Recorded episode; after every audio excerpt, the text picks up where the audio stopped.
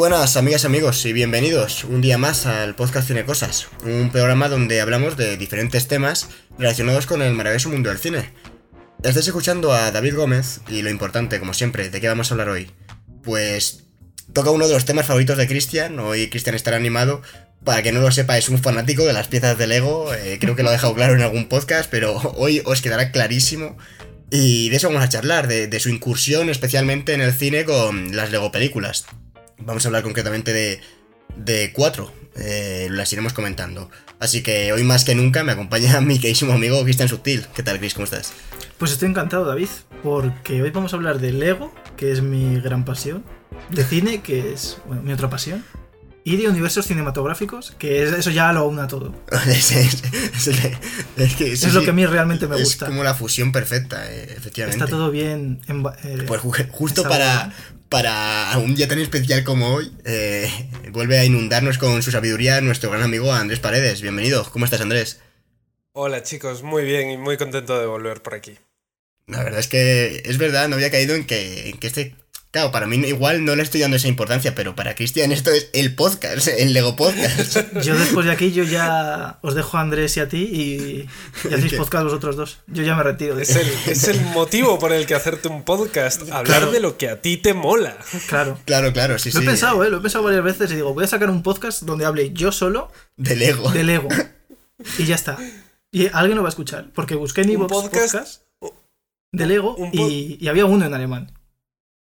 Un podcast que sea simplemente una grabación de tú diciendo cosas mientras montas un set de Lego.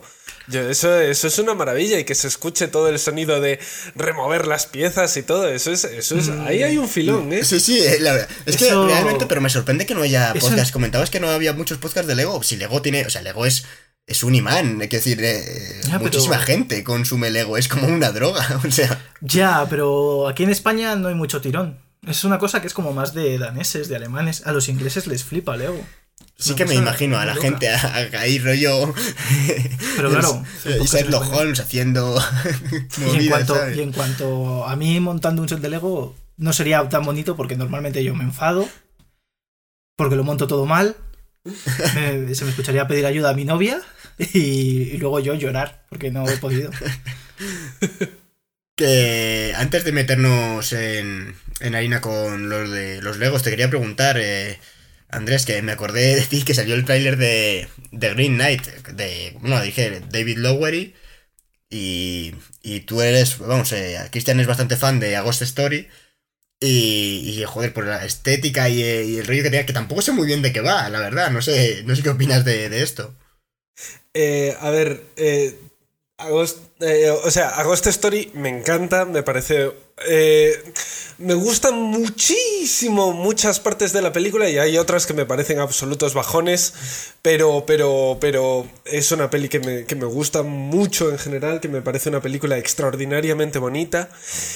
Eh, y esta película, la de The Green Knight, que es la nueva peli de David Lowery, eh, es una leyenda artúrica, es una de las mejor conservadas, creo recordar, y trata sobre un caballero que se encuentra un caballero de verde que hace una especie de pacto con él y le propone, tú me golpeas a mí, me das un único golpe y yo dentro de un año más un día te lo devuelvo.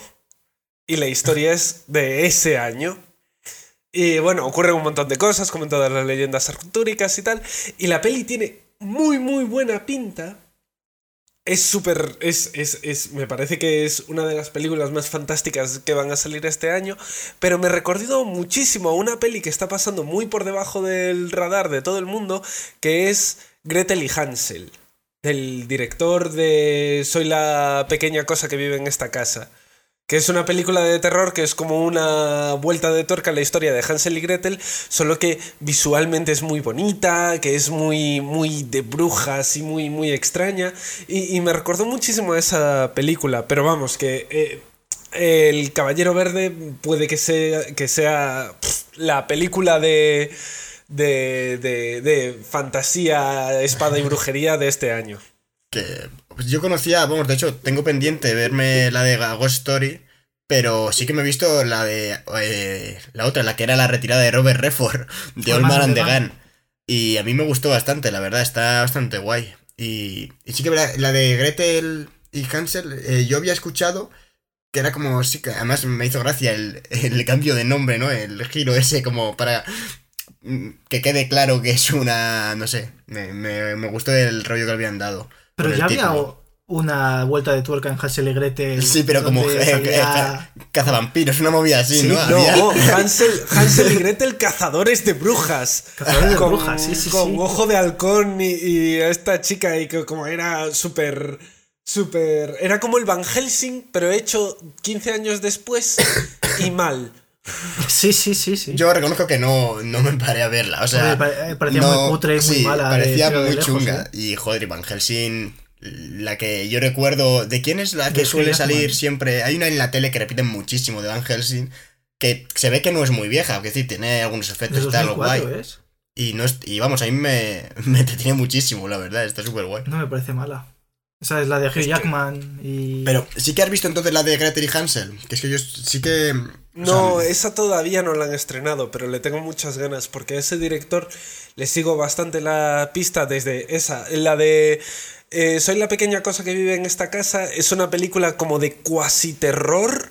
Es, es, eh, ¿os acordáis de hace un año o dos que la gente empezaba a hablar de cine de terror adulto y de cine de terror en serio y que Terror elevado, con- ¿no? Terror elevado, elevado, esa es la expresión. Pues esta es como la primera película de ese palo. Y la sacó para Netflix, no tuvo apenas ningún éxito y trata sobre una señora que está cuidando a una anciana en una casa y en la casa hay un fantasma y ya está. Y es, es, es a mí me gusta muchísimo, tiene, eh, tiene una historia muy simple, pero da como mal rollo. A mí me gusta muchísimo esa peli. Pues le echaremos un ojo. La de Gretel Hansel yo sí que había visto, además el trailer lo que tú dices, que es como súper bonito. O sea, eh, la estética que estamos viendo ahora el, el póster y, y es súper, o sea, mola mazo. Es... Está con, un, con una fotografía muy cuidada, veremos a qué tal está. Pues si quieres comenzamos ya a meternos en, en lo que se titula este podcast, en el Lego Podcast. No, podéis seguir hablando de vuestras cosas si queréis. para... No, hombre, Yo me Cristian. quedo aquí montando mis legos. Claro, sí, sí. Yo me monto mis películas, dijeron cuando, cuando fueron a hacer lo de, lo de Lego. Sí, luego lo comentamos, pero yo tuve las dudas por, por los comentarios que leía en internet de que eso fuese stop motion. Y yo pensando, ¿cómo va a ser esto stop motion? Es imposible. Y efectivamente no lo es. Pero, pero, pero bueno, Cristian, eh, cuéntanos un poco, porque el Lego es una empresa súper. O sea, ahora es como que es. No imagino Ahora que la juguetería más. Claro, es un imperio, pero además. Eh, yo creo que es. eh, Lo leí que había superado a, a, a otra. No era Hasbro, era otra de estas marcas que es en plan de, de vender juguetes, pero. Hombre, ahora una- mismo creo que es la que más beneficios tiene.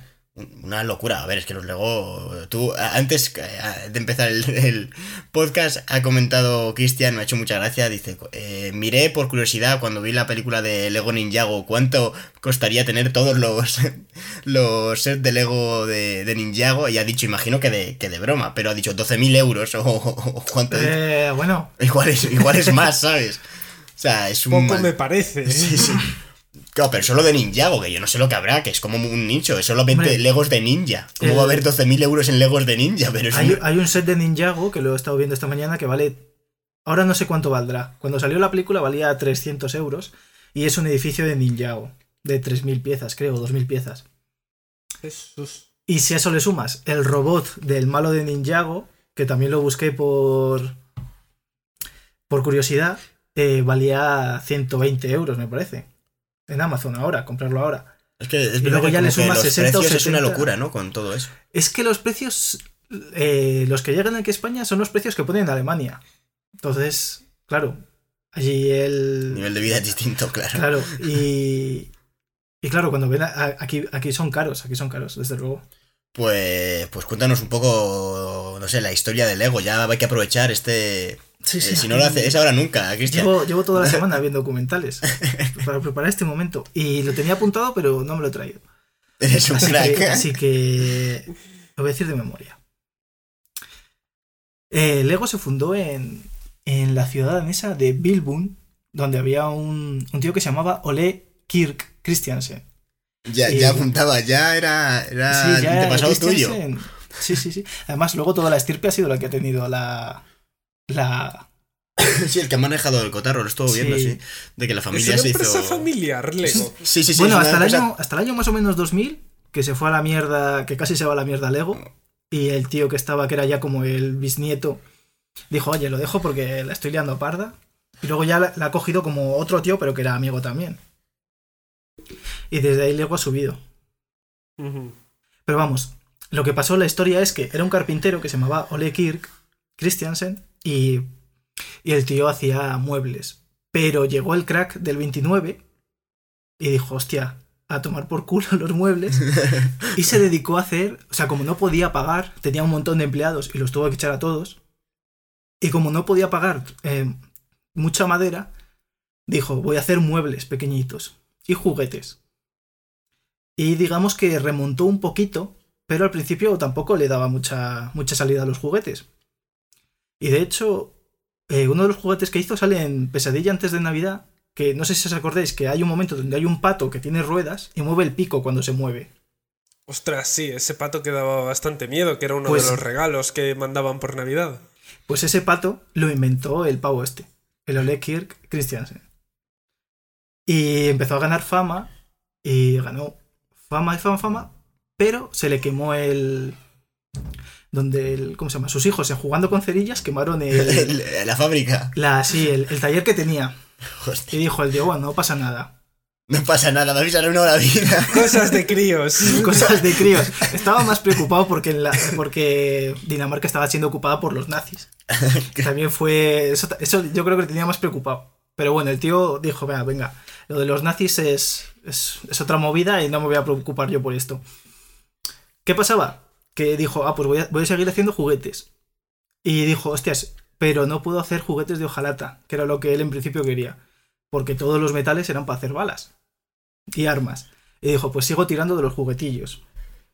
El caso es que se le volvió a quemar el, Este, este el taller. crack. eh. Este es un crack. eh. y, y dijo, hostias. Eh, se le volvió a quemar, no sé si por acción de los nazis o no. O de los hijos. Los hijos ya eran mayores. Y dijo, va, venga, pues ahora voy a. eh, voy a usar juguetes de madera, pero también el plastiquete. Que era como algo que ya estaba muy. Se estaba empezando a usar en, juguetería y tal. Y, pero lo que, pasa es que el gobierno danés había prohibido usar esas máquinas. Y el tío dijo, ah, sí, pues me la sopla. Y compró una máquina de estas de. que se llama. Bueno, la técnica es como inyección de plástico. Que es básicamente hacer. con- eh, inyecta- inyectas plástico muy caliente en la. En moldes o En, qué. en moldes, claro, y coge la forma. Claro, que tampoco, ¿sabes? Era revolucionario en la época, pero que Ahora, igual. claro, ahora, bueno, también. Y el tío cogió y dijo, va, venga. Y no, no debió de durar mucho la prohibición porque el tío comenzó a hacer juguetes, a hacer juguetes. Y le copió la idea a un tío que se llamaba Harry Fisher. De... Aunque creo que tenía nombre de mujer. No sé si esto es por... O sea, el tío le llamaban Harry, pero creo que había otros círculos que le llamaban con nombre de mujer. O sea, no sé si era un caso... Pues no lo sé, es que no, no lo he investigado. Digo, a lo mejor es que el tío era, no sé, algo y, y- pero en los círculos, ¿sabes? En los círculos empresariales, para no llamarle como se llamaba de verdad. Pero dijo estamos Harry. hablando del que le copió. Sí, sí, sí, sí, sí. Que también era un juguetero. Y el, y el tío tenía los unos juguetes ingleses que eran de, de ladrillos. Y dijo al tío de Lego, hostia, lo de los ladrillos mola. Voy a hacer yo ladrillos de plástico. Pero por la parte de. Pero eran huecos por dentro. Entonces, sacó sets de Lego de ladrillos y tal. Se podían hacer casas, puentes, no sé qué. Pero no se sostenían en pie. Y se fue toda. O sea, y, dijo el tío, esto es una mierda. Porque lo, porque lo hago así y es una mierda, claro. Así que eh, estuvieron eh, meses y meses buscando una solución y resulta que, que era lo de hacer los típicos circulitos que están dentro. Y lo patentaron. Y ahí ya dieron el golpe sobre el, la el mesa. primer, el primer boom de Lego. Lo que pasa es que los sets, pues bueno, eh, venían con figuras muy extrañas, que eran como de plástico también inyectado, mientras que las casas eran de, de una manera, no, no coincidían las figuras, por ejemplo. Eh, y bueno, les fue bien en ventas. Y vino el tío de Samsonite de las maletas. Y cogió una maleta suya y metió un montón de piezas de Lego y se lo llevó a Estados Unidos eso. Y luego, y todo eso lo hizo para hacer negocios con el propio Lego, porque en Estados Unidos los Lego no estaban vendiendo nada. Y dijo el tío, mira, yo voy a montar aquí una fábrica y voy a ser yo, Samsonite, la que venda las piezas de Lego. Y les fue mal. Les fue bastante mal. Y de ahí vino el primer batacazo de Lego. Pero se recuperaron y poco a poco fueron sacando los sets. Pues los Ninja, por ejemplo, los Ninjago lo sacaron en el 98. Hicieron Lego Technic. Que cuando sacaron Lego Technic, que lo, llamaron de una manera súper super larga. Luego ya lo acortaron a Technic. Y, y descubrieron que hicieron un software súper súper simple para que para que tú pudieras, ¿no? El tema del radiocontrol y eso. ¿Sabes? Que se hacen coches radio radiocontrol pero con Lego. Había uno yo de pequeño usaba, pero no eran de Lego, macho. Eran los típicos estos, los Mecano. Ah, sí, bueno. bueno, esa era otra movida, pero, parecida. O sea, también de montar y con un motor pequeñillo, tal. Pues estos lo hicieron y resulta que la gente quitaba el software de Lego y metía su propio lenguaje de programación. Y a Lego esto le cabreó un montón. E a Lego, me lo imagino, ¿no? Como un muñeco enorme amarillo gigante, ¿no? vestido de, Vestido, claro, pero este hombre seguía vivo. No, se murió cuando, ah, cuando patentaron, cuando patentaron lo de los tres circulitos, que esto fue como en los 50, el tío se, murió al año. Dijo, hasta aquí llega yo. Ya ocupó su hijo, que su hijo era bastante visionario. Y y otra cosa de lo que, que molaba bastante de Lego es que, por ejemplo, no hacían juguetes bélicos. O sea, no había tanques de Lego. y se, sí, pero es verdad que ninjas... tiene una pistola de madera, pero eso ya fue en el cuarenta y ah. pico. Digo, los ninjas son violencia. Que no me parece mal. Tampoco te flipes tú, ¿eh? eh y. No hacían, no hacían, juguetes bélicos. De hecho, ellos se vendían como que eran los, los juguetes de la paz, porque hacían cocinitas, hacían ¿Sabes? Todo esto en madera. Luego ya con los Lego ya, pues sí que, sí que hacían coches de policía, por ejemplo. Eso también puede ser violencia. Y en, sí, también. Y en... Y, ¿Pero qué te iba a decir? Eh, has dicho que, en los 2000 casi palman. Sí. Es que porque me flipa que en los 2000 palmen y, y yo leo aquí ahora, en 2015 Lego, o sea, 15 años después, superó a Mattel, que sí que es verdad que Mattel aquí igual no... Bueno, yo no soy un experto de juguetería, pero viendo el nombre... Sí que es verdad que lo ves como en muchos lados y, como la mayor juguetera mundial en ventas. Es que solamente eso tiene que ser brutal. Pero Imagino. Yo, me juego a que en los 2000 el principal motivo, no lo sé, no, no, lo he mirado, no lo he leído, pero me juego a que el principal motivo por el que en los 2000 estuvo a punto de descoñarse el ego fue Bionicle. Habría pues, pues nuestro ¿eh? querido Andrés está muy en lo cierto. Es que aquello no lo compró ni Cristo. Yo, tenía algunos que regalaron con el Burger King en su día, de Bionicle. Sí, sí, yo también. Fue lo único que tuve de Y no estaban mal. Es que eran a ver, Bionicle molaba. Lo que pasa es que a Lego se le fue mucho la pinza. Pues porque hicieron Lego Technic. Es verdad que hicieron, por ejemplo, Ninjago. Eh, adquirieron dos marcas en los 2000, que fueron Harry Potter y Star Wars. Pero lo que pasó es que cuando sacaron la primera película de Star Wars, hicieron muchos sets, sets que ahora valen miles de euros, y, y no hicieron lo suficientes. Se quedaron sin stock muy pronto. Y dijeron, buah, pues para el año que viene hacemos más. ¿Qué pasó? Que el año siguiente no había película de Star Wars. Y se uh. comieron todo lo que había. Y mira que Star Wars estaba, pues estaría Estaría cabreado George Lucas porque se, era el que, se llevaba la no, pasta, George Lucas ¿no? estaba cabreado porque casi todo el dinero se lo estaba quedando George Lucas. Claro. Se lo estaba quedando Lucasfilm. y eso fue una de las cosas por las que ahí Lego perdió muchísimo, pero muchísimo dinero. Y también estoy viendo que, claro, en los 90 también hubo como una subida en cuanto a los videojuegos, ¿no? Eh, sí. emergieron bastante. Imagino que los videojuegos Sí, también fueron un problema. Una movida de. O sea, pues al final esto que es socio puro y duro, el Lego, bueno, habrá gente que ahora que se dedique a ello, pero, pero en su momento imagino que sería un batacazo. O sea, ¿qué, te, que, te han regalado por Navidad, ¿sabes? Y en lugar de la caja de los Lego. Pues, claro, un eh, Final Fantasy, por un Final Fantasy, ¿sabes? Y es verdad que luego hicieron la- el Bionicle, de hecho hicieron como pelis de Bionicle, hay videojuegos de Bionicle, le dieron como mucho empuje a eso y se fue a la mierda. Pero de las pelis sí que han intentado entonces hacerlo desde hace bastante tiempo. A ver, hay películas de Lego desde hace... Sí, bueno, eso sí que lo he visto, pero, pero al nivel que está ahora, por- o sea, hay algún, hay algo detrás, y así ya enlazamos con las películas de, del, o sea, que cómo decidieron de repente, porque tampoco, ahora lo vemos como algo normal, pero realmente que una juguetera diga, me voy a meter en la industria del cine, que es riesgo y puede luego tener mucha recompensa o puedes no tenerla, que eres Lego, no eres Spielberg. No, pues esto O fue, sea- todo, fue todo idea de un productor. O sea, Lego sí que había hecho películas, pero que son directamente, en su momento eran directamente a vídeo. Y luego hay muchas que saca en DVD. Y están, yo que sé, en Netflix. Te puedes encontrar películas de 20 minutillos, básicamente, que son. Bueno, son cortos, básicamente. Y. Pero película a película sí que sacaron una hace. O sea. Hace muchísimos años. Pero es que tampoco eran. no eran. No son buenas, no son películas que digas, hostias, esto. Qué pena que no lo vea más gente. Pero la idea de llevarlo al cine, hacer películas bien de mucha pasta y tal, vino a raíz de que un, de que un productor, no me acuerdo el nombre, vio que su hijo estaba jugando con Legos y dijo, hostias, ¿cómo es posible que no haya una película de esto? Y, y se lo dijo otro productor y fueron a Lego a decirle, oye Lego, queremos hacer una película tal. eh, y, y los de Oye, Lego. Sí. Y el otro, ¡oh! y Lego dijo, no. Porque esto ya era el año eh, 2000, 2012 Es que, es que 2013. fíjate qué movidas. Quiero decir, Lego está metida en el industria de los videojuegos, tanto que cada mes sale un videojuego de Lego, yo creo. No tanto. Bueno, a ver, es una exageración, pero cada, cada año ¿cuántos salen? Porque Hombre, no hizo, sale... hizo uno de los mejores videojuegos de la historia, que es el de Lego Star Wars. Hay El muchísimos de Lego. Star Wars es muy bueno. Y pero El que es- de- hay de todo, quiero Wii, decir. ¿no? El de Play, el de Play. Yo me refiero al de Play, de a uno Play. que sacar. Sí. Y, y las trilogías que saca, yo- la- también está la de Indiana Jones.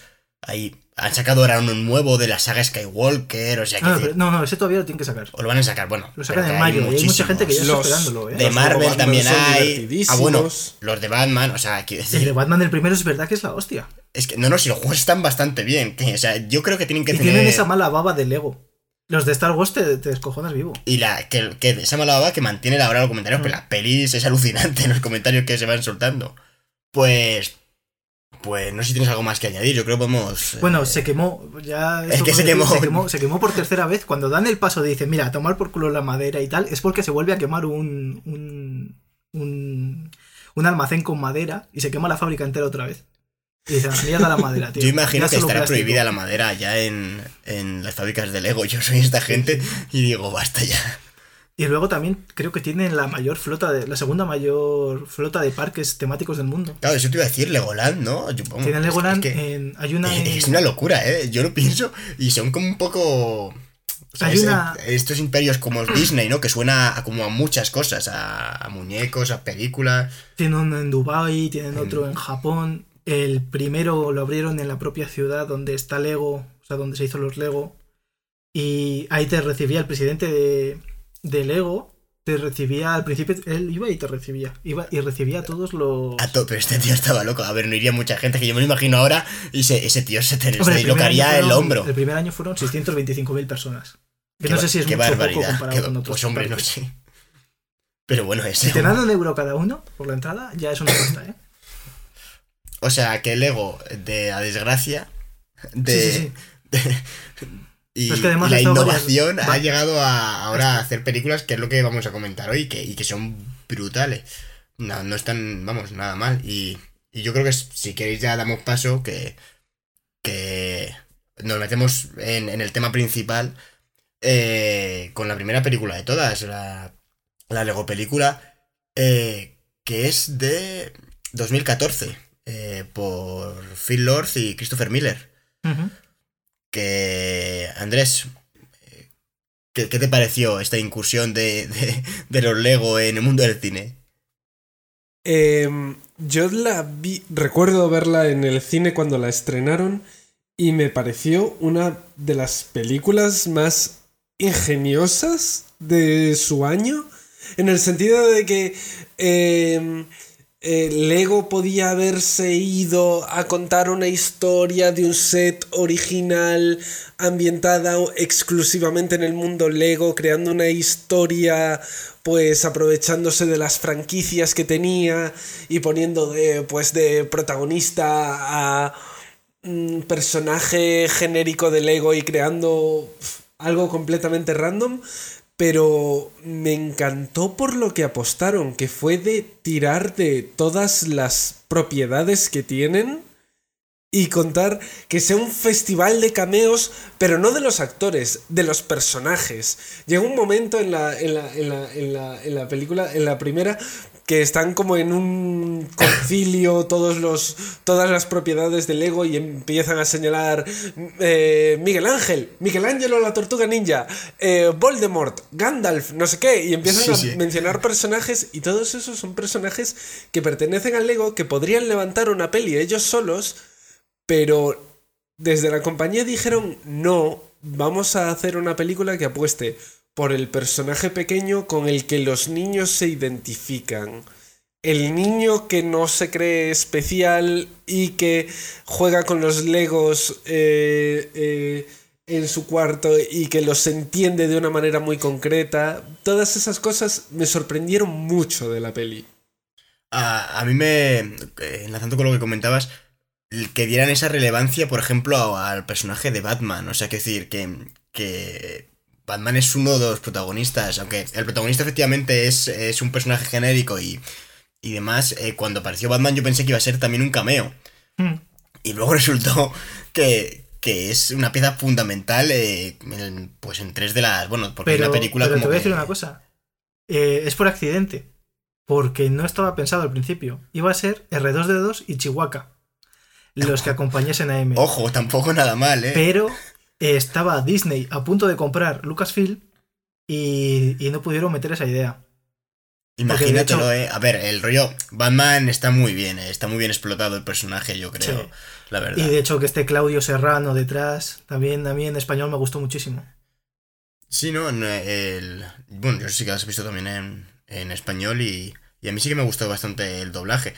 Me sacó un poco en la de Lego Ninjago eh, la voz de Jackie Chan. Bueno, eso ya, eso ya llegaremos. Pero, pero bueno, sí, sí. Ah, yo las vi, yo las vi en versión original y en versión original a Batman le pone voz Will Arnett, que es Bojack Horseman. Y como que se me cruzaron un poco los cables ahí, porque pone prácticamente escuchas la diferencia de la voz, pero al mismo tiempo la reconoces. Y es todo el rato pensando, sí, Batman y Bojack Horseman son la misma persona al fin y al cabo. Pero Will Arnett, Will Arnett no se lo pone también siempre a Batman la voz. No es la voz de Batman siempre. Eh, no, es un actor que dobla... El Kevin Conroy es el, ah, actor que siempre dobla a Batman. Al menos en las pelis de Lego siempre es Will Arnett porque lo hace que te cagas. Es un actor cómico increíble. Pero en, las adaptaciones, pues eso, de animated series siempre es Kevin Conroy. Y a, mí me gustó bastante el que el guion está bastante curado porque el giro final, cuando, cuando aparece eh, Will Ferrell y ves el enfoque que le están dando de que todo en realidad es la historia que está contando el niño y demás, me parece, o sea, a mí me, sorprendió y que una película que a priori las primeras partes, aunque está con un tono muy molón y, y demás, lo que le está contando es al final una historia bastante genérica, ¿no? De, de un tipo que eh, su mundo se, se, da la vuelta porque de repente se cree, bueno, se cree, es como es el elegido y tiene el viaje ese del héroe, ¿no? Es como la típica historia y al final tiene esa especie de, sorpresa de... Cojones, yo no me esperaba ver a, personas reales en esta película, ¿sabes? Yo me esperaba ver a Will Ferrer. A Will Ferrer, que ya un niño, o sea, no me lo esperaba, pero jamás. Y, y, el juego que le da es buenísimo, o sea, me parece que el enfoque que le da, y además luego profundizar un poco más en la segunda peli, pero, pero en esta primera eh, ese final a mí me dejó con un sabor de boca brutal. Y, lo bien escrito que están los, el, tema de diálogos ahí. Había, me gustó mucho en su día y lo apunté.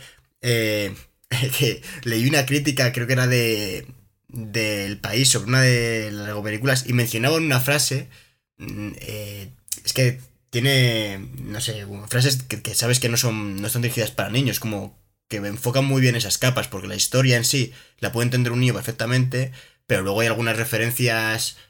Es que como tengo más reciente la segunda, la, me salen casi todas de la segunda, pero hay algunas referencias, por ejemplo, en la segunda a actores que han hecho de Batman, a cuando menciona a Christian Bale, también mencionan A Michael Keaton. a Michael Keaton y cosas que... Bueno, menciona- en realidad menciona a todos los actores. Porque dice los labios de, de Val Kilmer.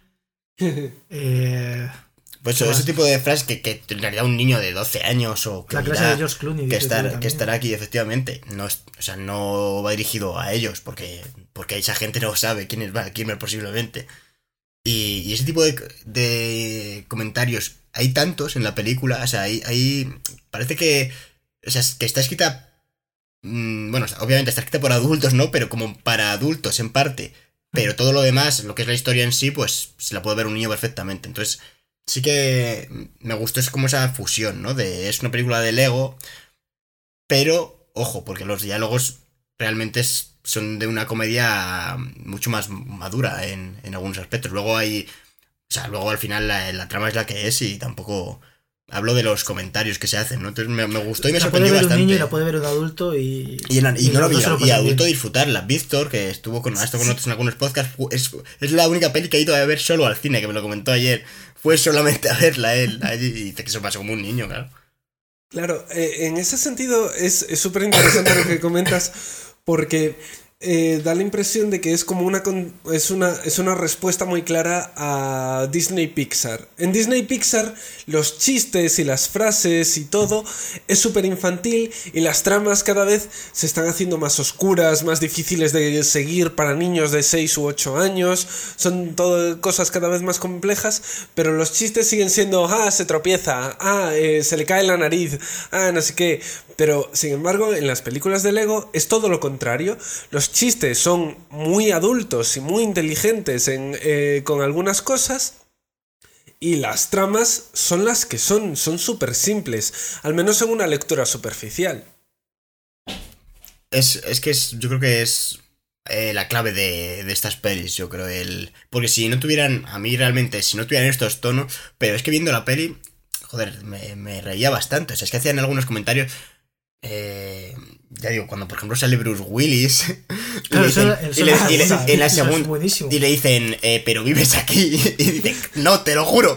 Porque ya es la segunda vez que sale, están jurando al tío, no vivo aquí.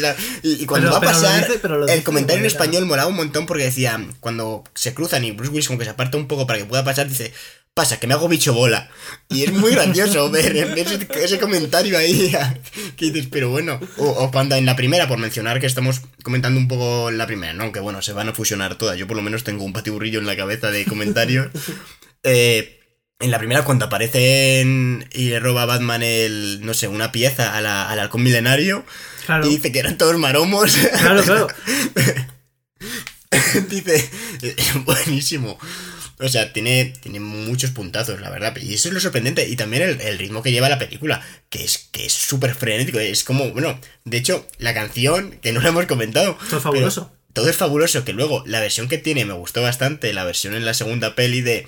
de todo no es fabuloso, pero, pero hay que intentar que lo sea. Ese, ese cambio, hay que ser más realistas. La, la canción de la mala, me gustó mucho la segunda. Y que la segunda tiene como un toque musical mucho mayor que la primera. Y la primera es que, joder, eh, estaba nominada a Mejor Canción Original. Ya ves. Que y- quieras que no. ¿Quién ganó? ¿Quién ganó el Oscar a Mejor Película de Animación en 2014? Eh, Algo de Disney muy probablemente. Seguramente, si sacó Pixar una peli, se lo daría a Pixar. pero sorprendentemente una peli que, que se llama la Lego película estuvo, o sea, eh, tuvo un montón de, de nominaciones y de premios Pero que ganó en, no mal, los críticos de Nueva York. No, no, sí, lo digo como algo positivo. Quiero decir, la Lego película es que no es, eh, ¿cómo decirlo? Algo que Podría podía haber haber- sido un desastre como la Emoji película. ¿Podría haber sido un desastre como Playmobil? ¿La película? Oh, es verdad que hay una peli de Playmobil, se nos había olvidado. Eh, en 2014 ganó el Oscar a Mejor Película de Animación Frozen. Pues fíjate. Eh, lo, lo peor es que está mejor esta, macho. A ver, Frozen está bien, pero uf, no, no deja de ser Disney haciendo Pues es Disney. que Frozen fue el bombazo de. Sí, si fue la película más taquillera de animación, ¿no? De, de- o de- sí, fue, o sea, rompió un récord de, de taquilla. Y de hecho ser. la segunda creo que la ha vuelto a romper. Pero antes, eh, saltemos grácilmente por encima de la película de Playmobil que no le interesa a nadie. Y, eh, es, es que es súper interesante eh, cómo, cómo, eh, la Lego película es una película fantástica que se ha quedado solo en, en eso, en una gracieta, en, en, en, en como un chistecito. Ah, ¿has visto la Lego película? Ah, pues está muy bien. Cuando en realidad es una película que está mucho más que bien. Antes estábamos hablando de que no es animación, está todo, toda realizada por ordenador y, y realmente es flipante cómo hacen todo con piezas de Lego.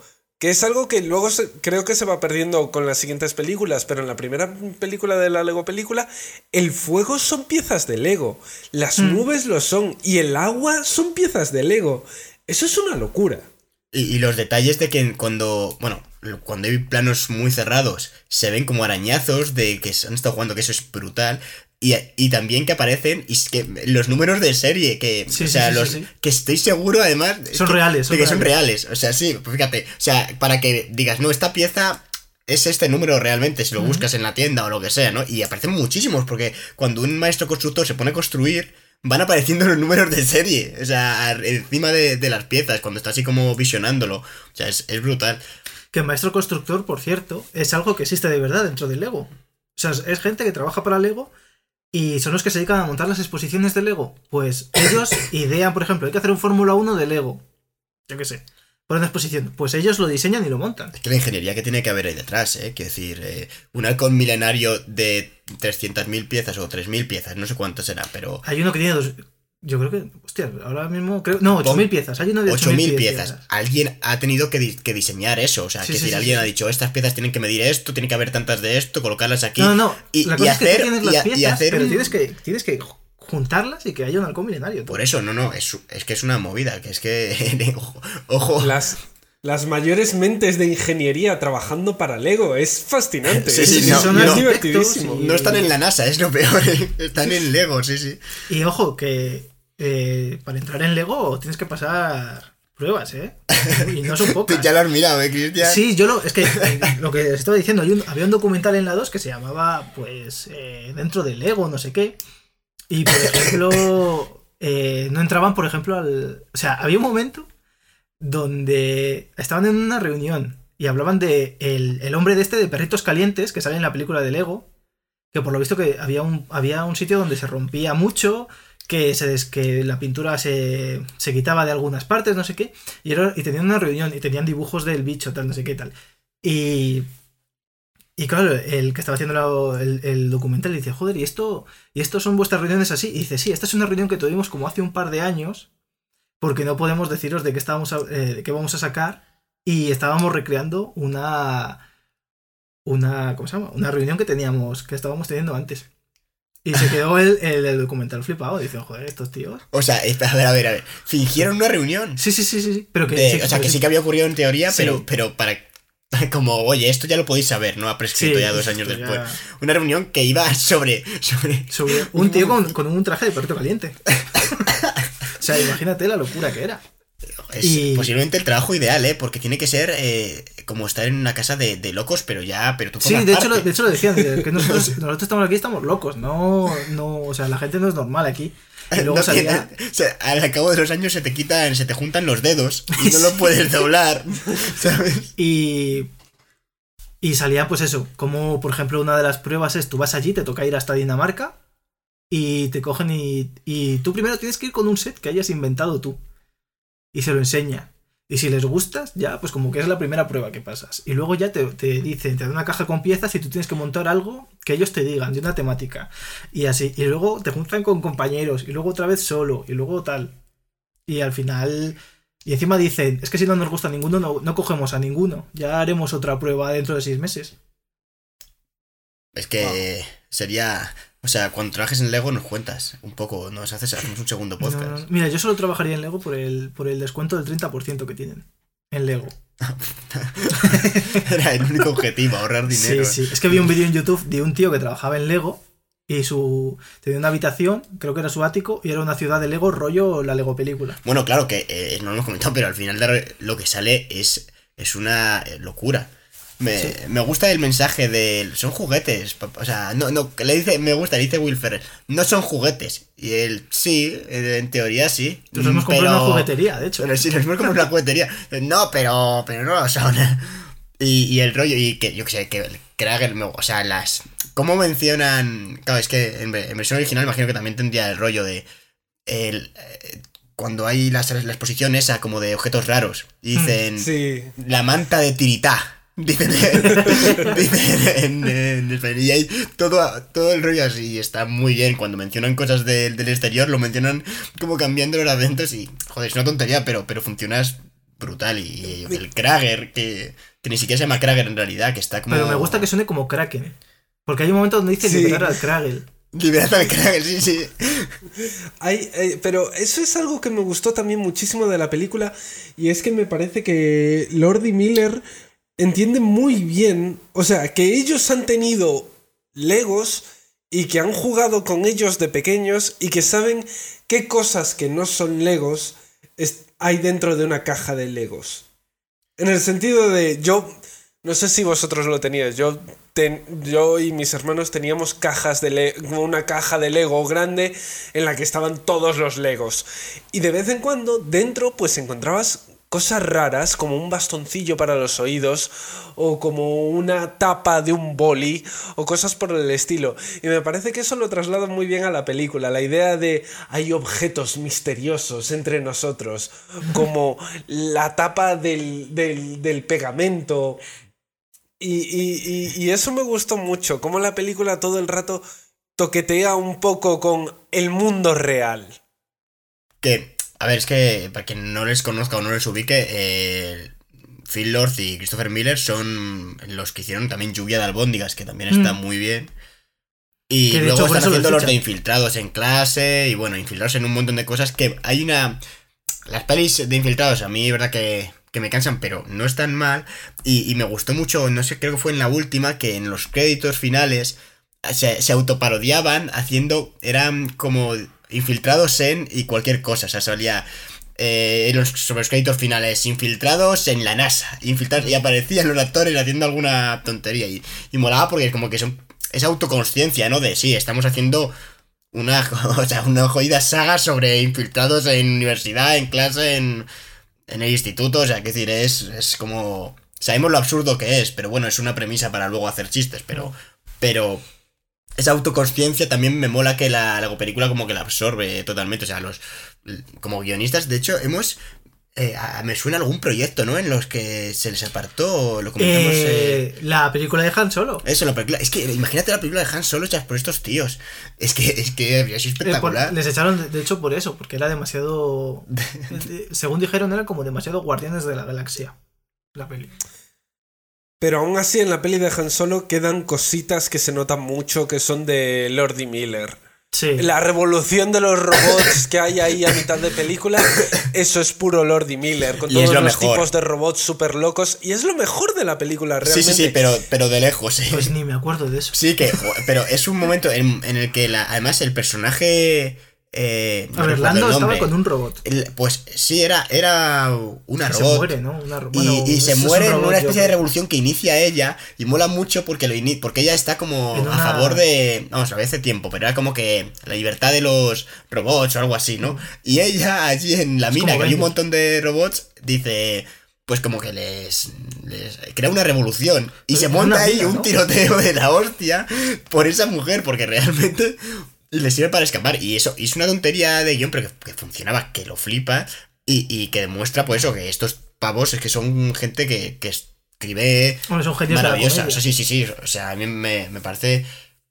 Además, eh, es curioso porque la segunda no están ahí metidos ellos. Y tampoco. O sea, perdón, la segunda en. En la de Batman. Eh, y, pero aún así también funciona muy bien. Ese, Es ese rollo. Me parece súper graciosa. Si, si queréis, pasamos. Bueno, como estamos comentando un poco. eh, así. Todo por encima, por, por ir también en orden. eh, hablamos de, de la Lego película de Batman, por ir en el orden en el que salieron, que si no me equivoco es de 2017, el mismo año que salió la de Ninjago. Y, y esta, eh, a mí me, no sé, me gustó que, que dijeran, ¿qué hacemos después de esto? Pues cogemos posiblemente de lo que más ha gustado, que es Batman, porque Batman en la primera peli a mí me gustó muchísimo el rollo que le dan. Y, y además la frase final cuando, cuando le deja eh, la chica y dice, no soy el Batman que, que necesitas ahora o algo así. Es que, hay tantísimas referencias. Solamente viendo la peli, solo por referencias, de, es que te da igual lo que ocurra. O sea, el- la trama en sí. Y, y al final me gustó mucho el, eh, cuando aparece. Va a entrar tu hermana también aquí. Y aparecen unos muñequitos. eh, el final de la primera Lego película. Aparecen como unos alienígenas. Ah, y, ya, dicen, ya, y dicen todo siniestro. Además, dicen: Hola, venimos como supermonos. eh, venimos a destruirlo todo. o a- o no sé qué. Algo así como. Como son malísimos en realidad. Y queda claro como que es de la hermana, ¿no? Es, es como. Ahí entramos Mm. Es, que es Lego duplo, que es como lo que está hecho para los niños pequeños. Ah, sí, Para de que no se verdad. traguen las piezas pequeñas, claro. Claro, o Ah, sea, amigo, o sea, pues dentro, fíjate, de, no dentro de tenía ni Lego idea. está Lego Ninjago, por ejemplo, luego Star Wars, y luego está Lego Duplo, que es para los niños muy pequeños, Sí, que es como más grande. de y sí 0 a que 4 verdad. años, y luego está Lego Friends, que es como lo que sacaron para las niñas, que no son los... Son más estilizadas las muñecas. Pues, claro, es que es verdad que en la segunda peli. Bueno, esto es. En la segunda peli era como que había muñecos. O sea, sí que. Eh, y Sí, lo, lo ha comentado antes. Y lo ha comentado antes, antes Andrés. De que es verdad que se ha perdido un poco. Como que el fuego ya no era de. De Hmm. Lego. O sea, que de hecho, por ejemplo, las naves. eh, yo qué sé, el, el impulso. El. ¿Cómo se llama? La estela que deja en el motor, que en la primera peli seguro que habían puesto ahí piezas de Lego o alguna movida. No, o sea, había como efectos añadidos. Quiero decir, ya no era todo, todo, todo piezas de Lego como en la primera, que es que es espectacular. es es, que- es que que la- cuando se está duchando salen. Es que en la primera yo creo que juegan a eso, a, a que parezca mm, super stop motion. De hecho, me parece que, que le quitaron frames a la película para, para, dar esa sensación de que era... De hecho, es que, es que está basada en los vídeos que hace la gente en stop motion de Lego. Sí, que de hecho yo hice uno hace muchos Lo años. tengo yo en el móvil. De, de Lego. en Cine Cosas. Es, es terrible, la verdad, pero, pero está es una fusión, es una fusión con lo que teníamos, porque además era un trabajo para, para clase. Mola mucho porque en realidad ves, es, sí, que, sí que es verdad que se nota que esta gente ha jugado con los Lego, porque yo ahí cogí lo que tenía a mano, que eran unos muñecos, que si uno medieval, que si eh, había alguno de Star Wars, y al final lo que la película de, o sea, el corto ese que hicimos que duraba un minuto, son R2 de 2 pegándose con un caballero de la Edad Media en, un en- en un entorno de una cueva, o sea, lo que montamos ahí con lo que había. Que al final esto también es una, eso, un- una fusión brutal, ¿no? Que aparece en, en la de Lego Batman, creo que aparece eh, la Torre de Mordor, ¿no? O- Bueno, es que, claro, es que al final de Lego Batman está la colección de villanos más grande Claro, es que es, es que es alucinante, o sea, es, es otra... O sea, la Pero tanto al principio como al final está en la colección. Está la primero, en el principio de la película aparece la colección de villanos de Batman, incluso los más tontos, como son por ejemplo el Head o, o el Rey Condimento. Y luego al final sí, son Voldemort, eh, eh, Sauron, ¿no? La torre, eh, King Kong, eh, el Kraken creo que es, ¿no? Es que además el inicio de la peli es como la de, de Batman, como muy loca, ¿no? Es- o sea, es, tiene... co- es como de Christopher Nolan. A mí me parece, en parte, bueno, sobre todo con, y con la de Ninjago ya me parecía que, que están parodiando a, a Michael Bay en algunas escenas. eh, porque además era muy rollo Transformer, o sea, realmente era... No, pero en esta yo creo que lo que hacen es como un, un guiño al principio de la última de Nolan, que es también con el avión secuestrándolo, pero es que la música es la de la, de la trilogía de Nolan. Y... A, mí- eh, a mí personalmente la de Batman me parece la que visualmente es más guay, la más potente, porque todo el rato tiene efectos como de, de- de fuego, como todo el rato hay un montón de colores. Es como las pelis de... de- cons- consiguen poner eh, la iluminación de las pelis de Schumacher. ¿Os acordáis de las de George Clooney? Eh, que era todo como unas luces súper locas y habían como tipos patinando por en medio del escenario y tal, pero, pero, pero poniendo, poniéndolo todo en un ambiente de Lego y funciona muy bien. Y Yo creo y que y en esta- ese sentido me parece que es la peli como que visualmente más te pega, pero que funciona genial. Es que yo Nunca que- hay una única, una única paleta de colores. Siempre hay un montón de colores al mismo tiempo. Aunque la imagen esté estática, siempre hay un rojo, un verde, un azul y un negro. Siempre. Es que yo creo que además en ninguna peli de Lego es totalmente CGI todo el rato. Porque yo creo que en esta, aunque no salen niños ni nada, eh, creo que sí que hay fondos que están hechos, sobre todo al principio de la película. Me parece que sí que los fondos sí que son de verdad. No son. Creo que es verdad que esta es la única peli en la que no salen. Sí, no salen y luego personas. sale, por ejemplo, lo de. Cuando dicen, "De- debajo de nuestra ciudad hay un hay un agujero, un agujero que huele a calcetín sudado. Creo que eso tampoco está hecho por CGI. Creo que eso es de verdad que lo han rodado. Es que eh, a mí, eh, lo, o sea, lo de la fotografía, solamente viendo, por ejemplo, en el inicio, cuando, la entrada a la Bazcueva, que está con las siluetas del propio murciélago hecho un montón de veces, o sea, cómo van entrando y, y van a... Además, mola porque parece que, que saben, eh, que, o sea, hay tantas referencias, encima con Batman es, es brutal.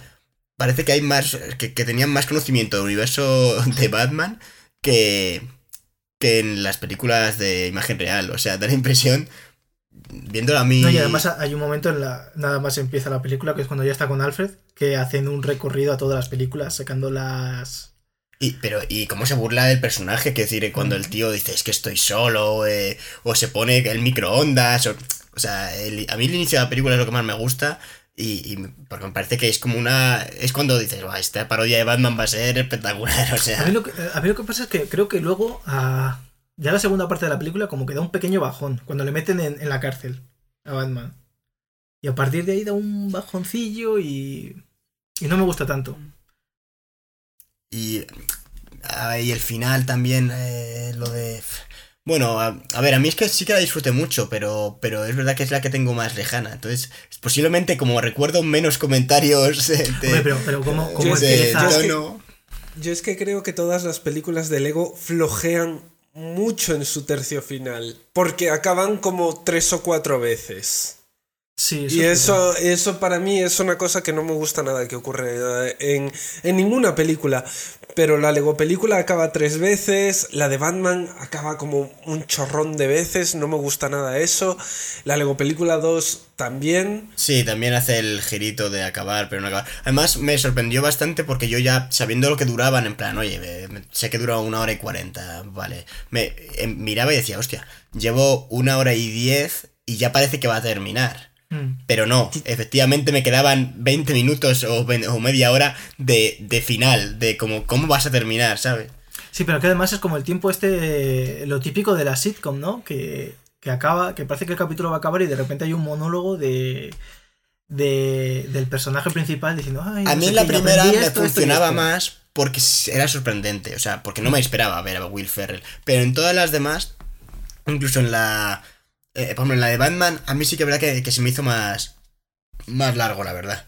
Se me, el tercio final sí que verdad que, es, que, que flojeo bastante. Y intentan también que sea como muy climático, como con muchas cosas, lo típico, ¿no? Del final tiene que haber más explosiones, más, más per- todo el mundo ahí pegándose, o sea, como ser algo apoteósico, pero, pero no por el acto en sí, sino por la cantidad de. por en plan hecha más.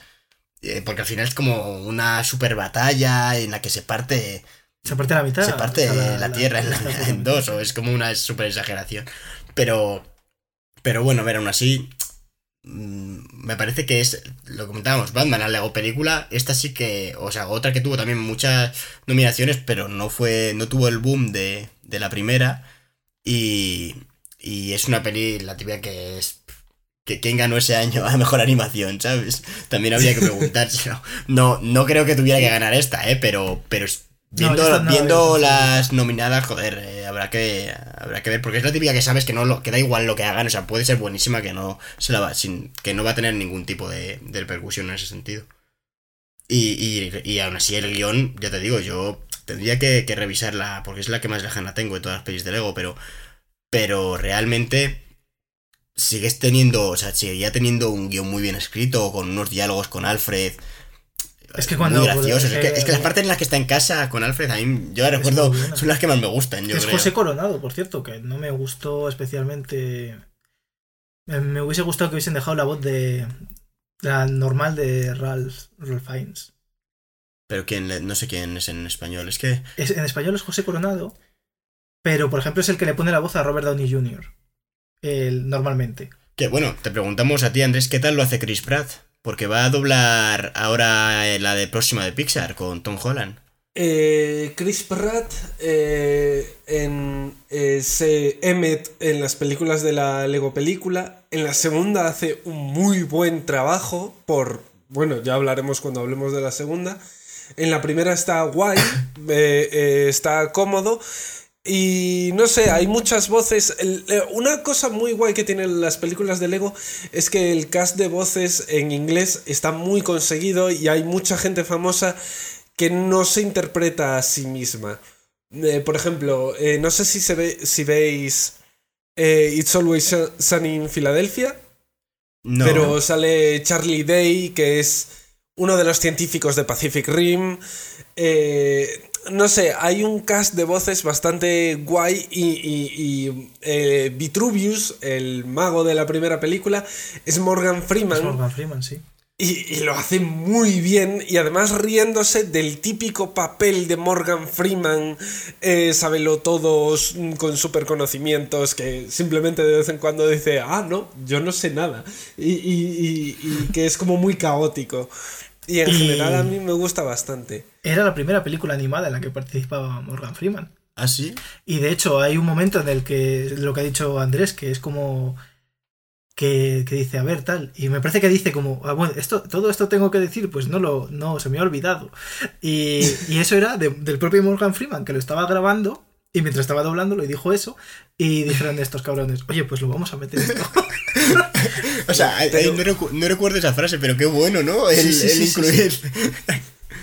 Pero hablando de la película de Batman y de la historia de la película de Lego Batman, yo no soy eh, de ceíta. Yo he visto todas las pelis de Batman, obviamente, por, pues porque me interesan eh, eh, de cara a cultura, pero no he leído apenas cómics de Batman. Pero de la gente que conozco que sí que lo ha hecho, muchos me dicen que la película de Lego Batman es la adaptación más fiel al personaje que hay. Que ni Nolan, ni Barton, ni, ni Adam West, ni, ni, ni nadie en los 90 ha conseguido acercarse tanto a lo que es, a, a cómo es realmente la psicología de Batman, que es un tío que por sus pistolas solo quiere estar solo y quiere que le dejen en paz y quiere estar solo y es un creído a pesar de que esté siempre deprimido. Y, Es que te, voy a y decir, eso- te voy a decir una cosa, Andrés. Zack Snyder. En realidad, Zack Snyder, el Batman de Zack Snyder está muy bien. Pero el de, el de Batman contra Superman. Y Ben Affleck me parece que lo hace muy bien. Pero es verdad, es que, es que el Lego, el Batman de Lego es muy exagerado. Es muy, muy, muy Hombre, pero exagerado. porque juega, que decir, el tono de Sí, comedia, todos los personajes son exagerados. Hay un gato que habla, o sea, qué decir. Joder, y sí, que eso es lo más raro que te parece, David, de- de no, pero. pero yo qué sé. Pero. Pero bueno, eh, además. Es. Es verdad que, por ejemplo, el, el de Christopher Nolan no te da esa sensación de. De, es que a mí el Batman de Christopher Nolan me parece. Me Es- gusta, pero me parece soso. eh, O sea, Es es. que, es que. Le falta algo. Es como. En cada película a Christian Bale le come la tostada el villano. Sí, Cillian Murphy haciendo del espantapájaros le come la tostada, el Joker de Heath Ledger le come la tostada y Tom Hardy tapándose Sí. toda la cara, Toda la cara le come la también. tostada. pero es un problema de guion de que no le han dado. O sea, es que, es que no tiene nada. El, el- Es un problema es- de Christian Bale, ¿eh? Es un, No que es sé. un coñazo de tío. Eso no te lo discuto. Así que eh, esta, que Pero hay que que aprovechar claro. este que estamos comentando esto para porque justo salieron como imágenes del, del Batman de, de Robert Pattinson y, y yo tengo muchas ganas de ver a Robert Pattinson haciendo de Batman, la verdad. Tengo más ganas de ver el Faro, eh, lo reconozco, pero a, pero aún así es Me me puedes parece pensar en el faro como una precuela de Batman. el. Faro una pues sí sí Como, podría ser. este fue el entrenamiento de. Y, y de es, no, una Eh, eh. precuela de Batman y a la vez de. ¿Cómo se llama? Ay, del malo de Spider-Man, tío. De. Hostia, de. De Duende no, Verde. no, claro. Está todo conectado. Porque Eh, muy- así se muy- convirtió. Muy poca broma, pero en el faro, en teoría, están en un faro aislados, racionando la comida, eh, pasándolo muy mal, y Robert Pattinson tiene un brazaco que mm, es del tamaño de mi pierna. Que a mí me sacó por completo. O sea, me encanta el faro, me ha gustado muchísimo. Pero en teoría esa gente debería estar muriéndose de hambre. Y Robert Pattinson parece que. O sea, te puede agarrar el cráneo y estrujártelo con Hombre, pero es- se supone que es leñador, ¿no? En el faro. O sea, es un. No sé, un- yo es que he intentado ir a la peli, bueno, cuando la vea, pues, es con, con la mínima información posible, la verdad. Hombre, eh, yo he leído cosillas de que, por ejemplo, que Robert Pattinson eh, no se duchaba mientras estaba rodando el faro.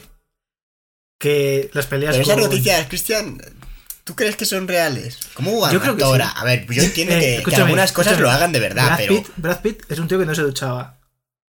En los. en- en los- nunca. en- en los el tío rodajes- más él decía- sexy porque- porque él- posiblemente porque él que- decía que si sale no se duchaba, en- él tampoco. Ya está, punto. Y ya está. ¿Pero en cuál? ¿En Guerra Mundial Z? o en No, no, cuál? no. eh, Porque eh, ahí me lo puedo creer, porque le ves no, el tío con el pelo fue- ese fue- que... No, eso lo hacía al principio de su carrera. Ah. Claro, luego ya maduró y dijo, ¿qué Luego- cojones luego estoy ya, haciendo? claro. Stanislavski viene a tomar por culo, ¿no? O sea, Y luego, pero, pero, y que luego que tenía muchas, muchas peleas con, con este hombre. ¿Cómo se llama? El otro. yo eso sí que lo he leído. que, de hecho, en una...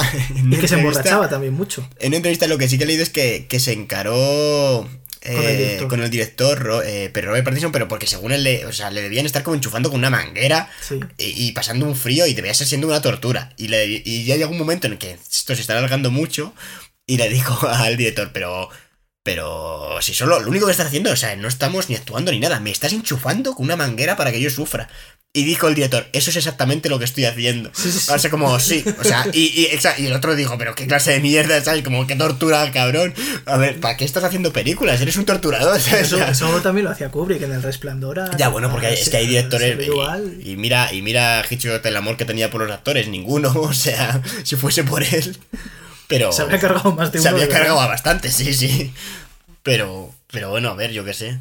El otro día me saltó, me hizo gracia él, porque como ahora, bueno, YouTube no me para de recomendar cosas relacionadas con los Oscar, imagino, porque habré visto dos vídeos, ¿no? De justo aprovechando la gala, y ponía, me hizo mucha gracia el, el discurso de, o sea, cuando le dieron un Oscar a, a, ahí, a Hitchcock eh, honorífico, solamente dijo gracias y se fue. o sea, y- además mola porque lo coge, se acerca al micro, o sea, ni siquiera van, o sea, como que, que eh, curva la espalda hacia el micro, dice thank you y se va y es como, joder, ese tío ¿Le gusta el cine o lo odia? O sea, Imagínate que se hubiese odia a los el Oscar, que no me parece que sí, que no tiene que ver, pero, pero si vas ahí ya a recogerlo, no sé, me, me hizo mucha gracia. Es que, es que Hitchcock habrá que dedicarle a un podcast porque es un personaje, solamente lo que es él, o sea, ya en las pelis es otra es una movida y, y es espectacular, pero, pero él como persona, el personaje, por lo menos de, de cara al público, lo que creó, ¿no? Y, y no sé, me hace mucha gracia, es que es, que es muy gracioso. Es el Tarantino de su época.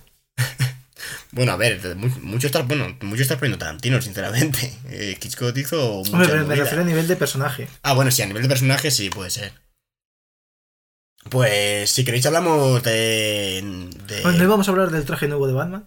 Del traje nuevo de Batman. Eh, Eh, no sabía es lo que ibas a de decir, eso. David. por donde hemos comenzado esta charla era por el traje nuevo de Batman. No, que, De que se preguntó qué, qué opinabais de, de Robert Pattinson. A mí el traje nuevo, bueno, pues se ha salido, ha salido una micra, que decir, ha salido muy Ha poco. salido de las pruebas de cámara, que a mí eso es lo que, a lo mejor lo que de las cosas Hicieron lo mismo, me he fijado que hicieron lo mismo con el Joker. Con Joker, sí. Con Esto- Joker esta, esta moda que ha empezado esa- Phillips es otra. A ver, que molaba bastante cuando salió, porque era, era súper molón el, el rollo que. O sea, eh, no, el no voy a defender aquí el Joker porque ya, ya ha salido escaldado, pero. Pero. eh, las pruebas que colgó Todd Phillips Pues de un proyector dándole en la cara y estaba súper guay la música, o sea, que decir, eso estaba muy bien, mucho mejor que las dos imágenes que han sacado ahora en rojo, que, que dices, Es un bueno, vale, 30 segundos en Vimeo. ya sí lo he, lo he visto, pero que es una vídeo en rojo ahí, bueno, Lo único que es es una excusa más para darle un puñetazo a Top Phillips. Pero ¿quién está haciendo esta? Esto lo está haciendo otro tío. Pero esto lo ha Ah. empezado Top Phillips y hay que. hay, eh, y hay que ir a por él. Que no es tan mala el Joker, hombre. No, no, pero, pero vale, que, que- Que- ya sé que vas a defender Todd Joker Phillips. y Toy Story 4 y todas las mierdas que te gusten a muerte. y Me parece bien porque es tu criterio. Pero a Todd Phillips. El tío que nos hizo con Todd. Toy Story vendió 5, como- para mí se habrán unido eh, mis dos amores y ya será lo único que quiera yo en la vida. Y hablaremos de, ese, de eso durante años.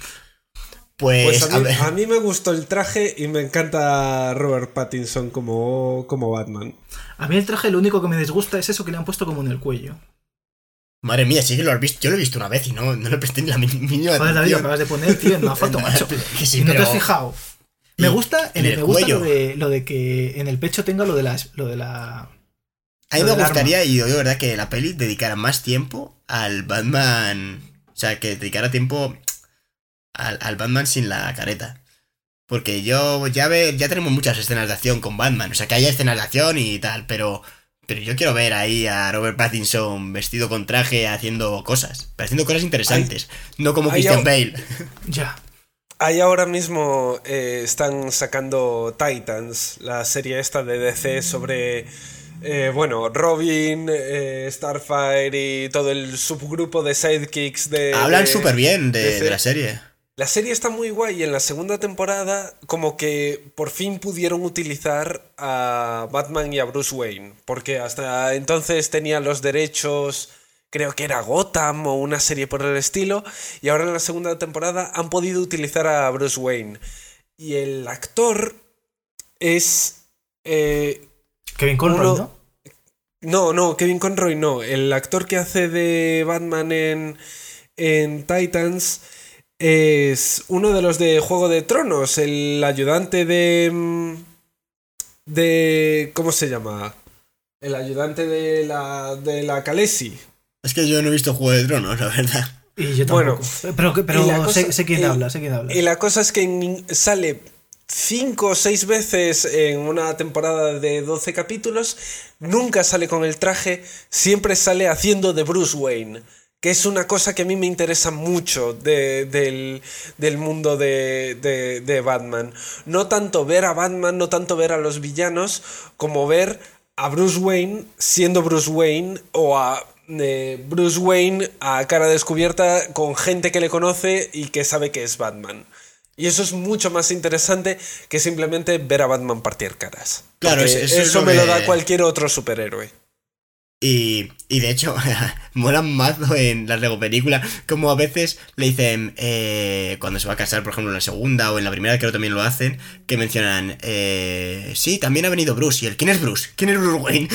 La canción, la canción que tiene en la Lego, o sea, en la película de Batman, al principio que dice, ¿quién es Bruce Wayne? Yo no sé nada. Y es, luego, es como que ha renunciado a su personalidad de Bruce Sí. Wayne. y luego es cuando lleva la máscara en, en la limusina, que le dice, que le dice a Alfred, quítese la, la máscara. Y se queda mirándole, ¿no? Y dice, ¿qué? Y dice su. eh, su Su protector antifaz. facial. Sí, Sí, su- sí. O su armadura facial, creo que dice, sí, sí, sí. Y, se, y dice, ah, y que está muy bien, eh. O el chiste cuando le dice, cuando se presenta Robin y dice, hola, soy Dick. Y le dice, y le dice Batman, sí, los niños pueden ser muy crueles. y es como, joder. Este chiste es verdad que si no sabes inglés o más o menos la esta, ¿no? No lo pilla. Pero es que está. eh, el rollo, claro, el. Se me había. Fíjate, fíjate cómo estoy, que se me había olvidado todo la, la trama de Robin. Y es la, Ya. trama, y es la trama principal de la película. Y a mí es lo más cargante de la película. O sea, me gusta más como... Pero a mí me, Pues- me gusta lo pues sí. ¿eh? Pues si creéis que es cargante en castellano, en inglés a Robin le pone voz Michael Cera. Hostias. Hostias. No tengo Madre. absolutamente nada en contra de Michael Cera, excepto que a veces me carga mucho. Y en la película esta, justamente, uff. Sí, sí. Claro, Pero lo le pega, ha- eh, eso- le pero es una buena lección, yo creo, porque hace que te pongas al. eh, quieras. O sea, te hace sentir como Batman. o sea, realmente. Batman le, le quiere exiliar. Serpientes payaso. Pues si queréis hablamos ya de, de otra película que se estrenó en 2017 y pasó mucho más desapercibida, que fue la Lego Ninjago película. Ojo al título. Y, y una película que yo tampoco, no, si no llegase por el podcast no me habría puesto a verla y la verdad a mí personalmente me ha sorprendido muchísimo. O sea, el inicio eh, con Jackie Chan me encantó, porque Ya hacía que no veía yo a Jackie Chan en una película ah, así eh, moderna eh, de 2017 que es esta, bastante, y me sorprendió bastante verlo, pero pegaba, o sea, era, era lo esencial. Yo creo que dijeron, tenemos que hacer una peli de ninjas, de Lego a quién llamamos. Pues, pues joder, hay que llamar a... Hay que llamar a Jackie Chan, o sea, no hay otro. Y hace poco le vi en un tráiler, ayer o antes de ayer, de, contra Arnold Schwarzenegger. En una película loquísima que Sí, parecía una pro- de estas producciones chinas de... China es ahora donde los famosos van a morir y conseguir millones de dólares y Schwarzenegger parece que se ha pegado el viaje de ir hasta China y salir en una peli con Jackie Chan. y, y era sorprendente porque y además lo leí en un comentario y me hizo mucha gracia porque la verdad parecía que tenía poco presupuesto y mucho al mismo tiempo. O sea, era cutre, era cutre, pero a su vez decías, hostia, pero ahí hay dinero, mucho dinero, pero, pero mal invertido. Era, era raro, o sea, tenía una Pero estética como Pero mal. es que todas las películas chinas son así. Todas las películas. O sea, daba la impresión, por ejemplo, de que estaba. Se había recreado allí, pues, eh, una época, no sé qué, del copón. Y, pero a la vez era como todo muy limpio, tal, como que parecía que, que no se habían preocupado en ambientarlo, igual, ¿sabes? No sé. A mí me daba la impresión de que se notaba que era un decorado, pero a su vez decías. de Disney. "Pues, Pero es que se habrá costado un pasta. o Son sea. como las películas de Disney, David, que parecen que están rodadas en un parque de atracciones. Sí, sí, justo el rollo. Es el rollo parque de atracciones de, de. Han construido todo esto, pero se nota que esto no es real. Sí, sí, sí. O sea, Y que muy- Esto es un decorado. Claro, esto es un decorado y y- y les da igual, es- oye. Es un decorado de teatro. De hecho, hay un momento al final del tráiler en el que a no Schwarzenegger le, le quitan la. Si tiene una peluca y se la quitan, ya como. ¿Sabes? Que, que fue como muy simbólico, como, sí, o sea, sí, esta es una peluca, no pasa nada, ¿sabes? O sea, me gustaría que, que en realidad la, la película la llevara toda la película, pero, pero ahí se le cayó en el rodaje y no lo han cortado, les da igual, ¿sabes? No Y pasa si nada. son. ¿Y si Es- es... una película de Lego donde salen Lego jugando con personas al final? Y sería muy molón. Como meta, ya, metacine. Bueno, Lego, la Ninjago película. Eh, a mí me, me gustó mucho el, el enfoque que le dan de... a- el personaje que, que me flipó, o sea, la historia en sí, bueno, tampoco es nada de otro mundo, pero, pero el... Como en... La personalidad del padre, o sea, me parece que cuando está roba el espectáculo. O sea, el, Sí. el padre es el protagonista, para mí, de la película. Es el Garmadon, verdadero. creo que se llama, ¿no? Garmadon, sí. Garma, que ya el nombre en sí. eh, Tiene frases como la de. eh, esto es súper inestable. Fíjate, era mi casa de, de la infancia. Fíjate si era inestable que me, me fui a vivir a un volcán. Sí, Para- sí. o cuando, o cuando explica porque eh, no es un Lego normal, sino es un Lego que tiene cuatro brazos. Y le, y le dice. Y, le- y claro, y le preguntan, oye, ¿por qué tienes cuatro brazos? Y dice, me picó una serpiente. Y dice, pero bueno, si una serpiente no tiene brazos. dice, ya, es que a esta serpiente le picó una araña. Y entonces- es que. Es, lo había comentado al principio del podcast que, que había una frase de, de un crítico del país que para mí representaba. eh, representaba el- estas películas de Lego y con la que estoy muy de acuerdo. Y es justo sobre esta película que, que la tengo aquí que dice: Es que es buenísimo. Dice. Una película infantil en la que cabe una línea de guion como ha descifrado tus innecesariamente crípticas metáforas tiene todo nuestro respeto. O sea, para, mí esa- estoy de acuerdo al 100%. Esa es mm, me vino en plan de es, es una película infantil, pero es que eh, yo que sé, cuando aparece el gato, por ejemplo, me parece magnífico. O sea, cuando dicen es eh, no funciona. Yo pensé que fíjate que al revés, que iban a era como un arma que habían endiosado, pero que en realidad no servía para nada, ¿no? Pero Claro, no, sí que sirve, es un láser que atrae al gato, ¿sabes? Y es que es buenísimo, quiero decir. Alguien, Claro, hay, hay hay que que- entender que alguien lo ha entendido. O sea, alguien en una mesa de guion dijo, tengo la solución del malo de la peli, ¿sabes? O sea, Ahí es otra vez de nuevo eh, eh, eh, eh, co- como que la película del Lego Batman como que vive en su propio universo y que el resto de películas del universo Lego sí que interaccionan con el mundo real.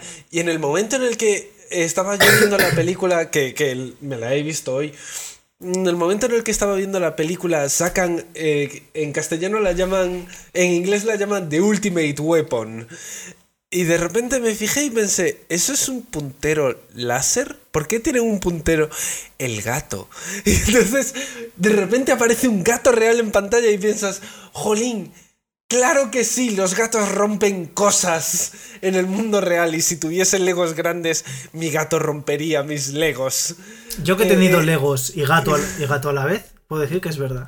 y di- dice, tenemos que detenerle antes de que convierta todo esto en su arenero. Me gusta, es que, o sea, o sea, él saben que es un gato, o sea, no es ese juego, ¿no? De, de son juguetes y no son conscientes del mundo real, pero sí, pero, o sea, está, está muy bien hecho. Y, y bueno, ojo, cuando dicen la de Ultimate Weapon, eh, cuando lo sueltan, y hay un- una especie de, de visión o de, de secuencia, de secuencia de imágenes loquísima con con imágenes reales y memes y, y no sé, es- o sea, una locura. O sea, que de qué. Y Sí, luego, es como un GIF de Vine muy loco. y luego cuando mola mucho el juego de que lo repiten, dicen el arma definitiva, definitiva. Y lo, y lo ponen otra vez todo, pero en efecto espejo. Dos veces.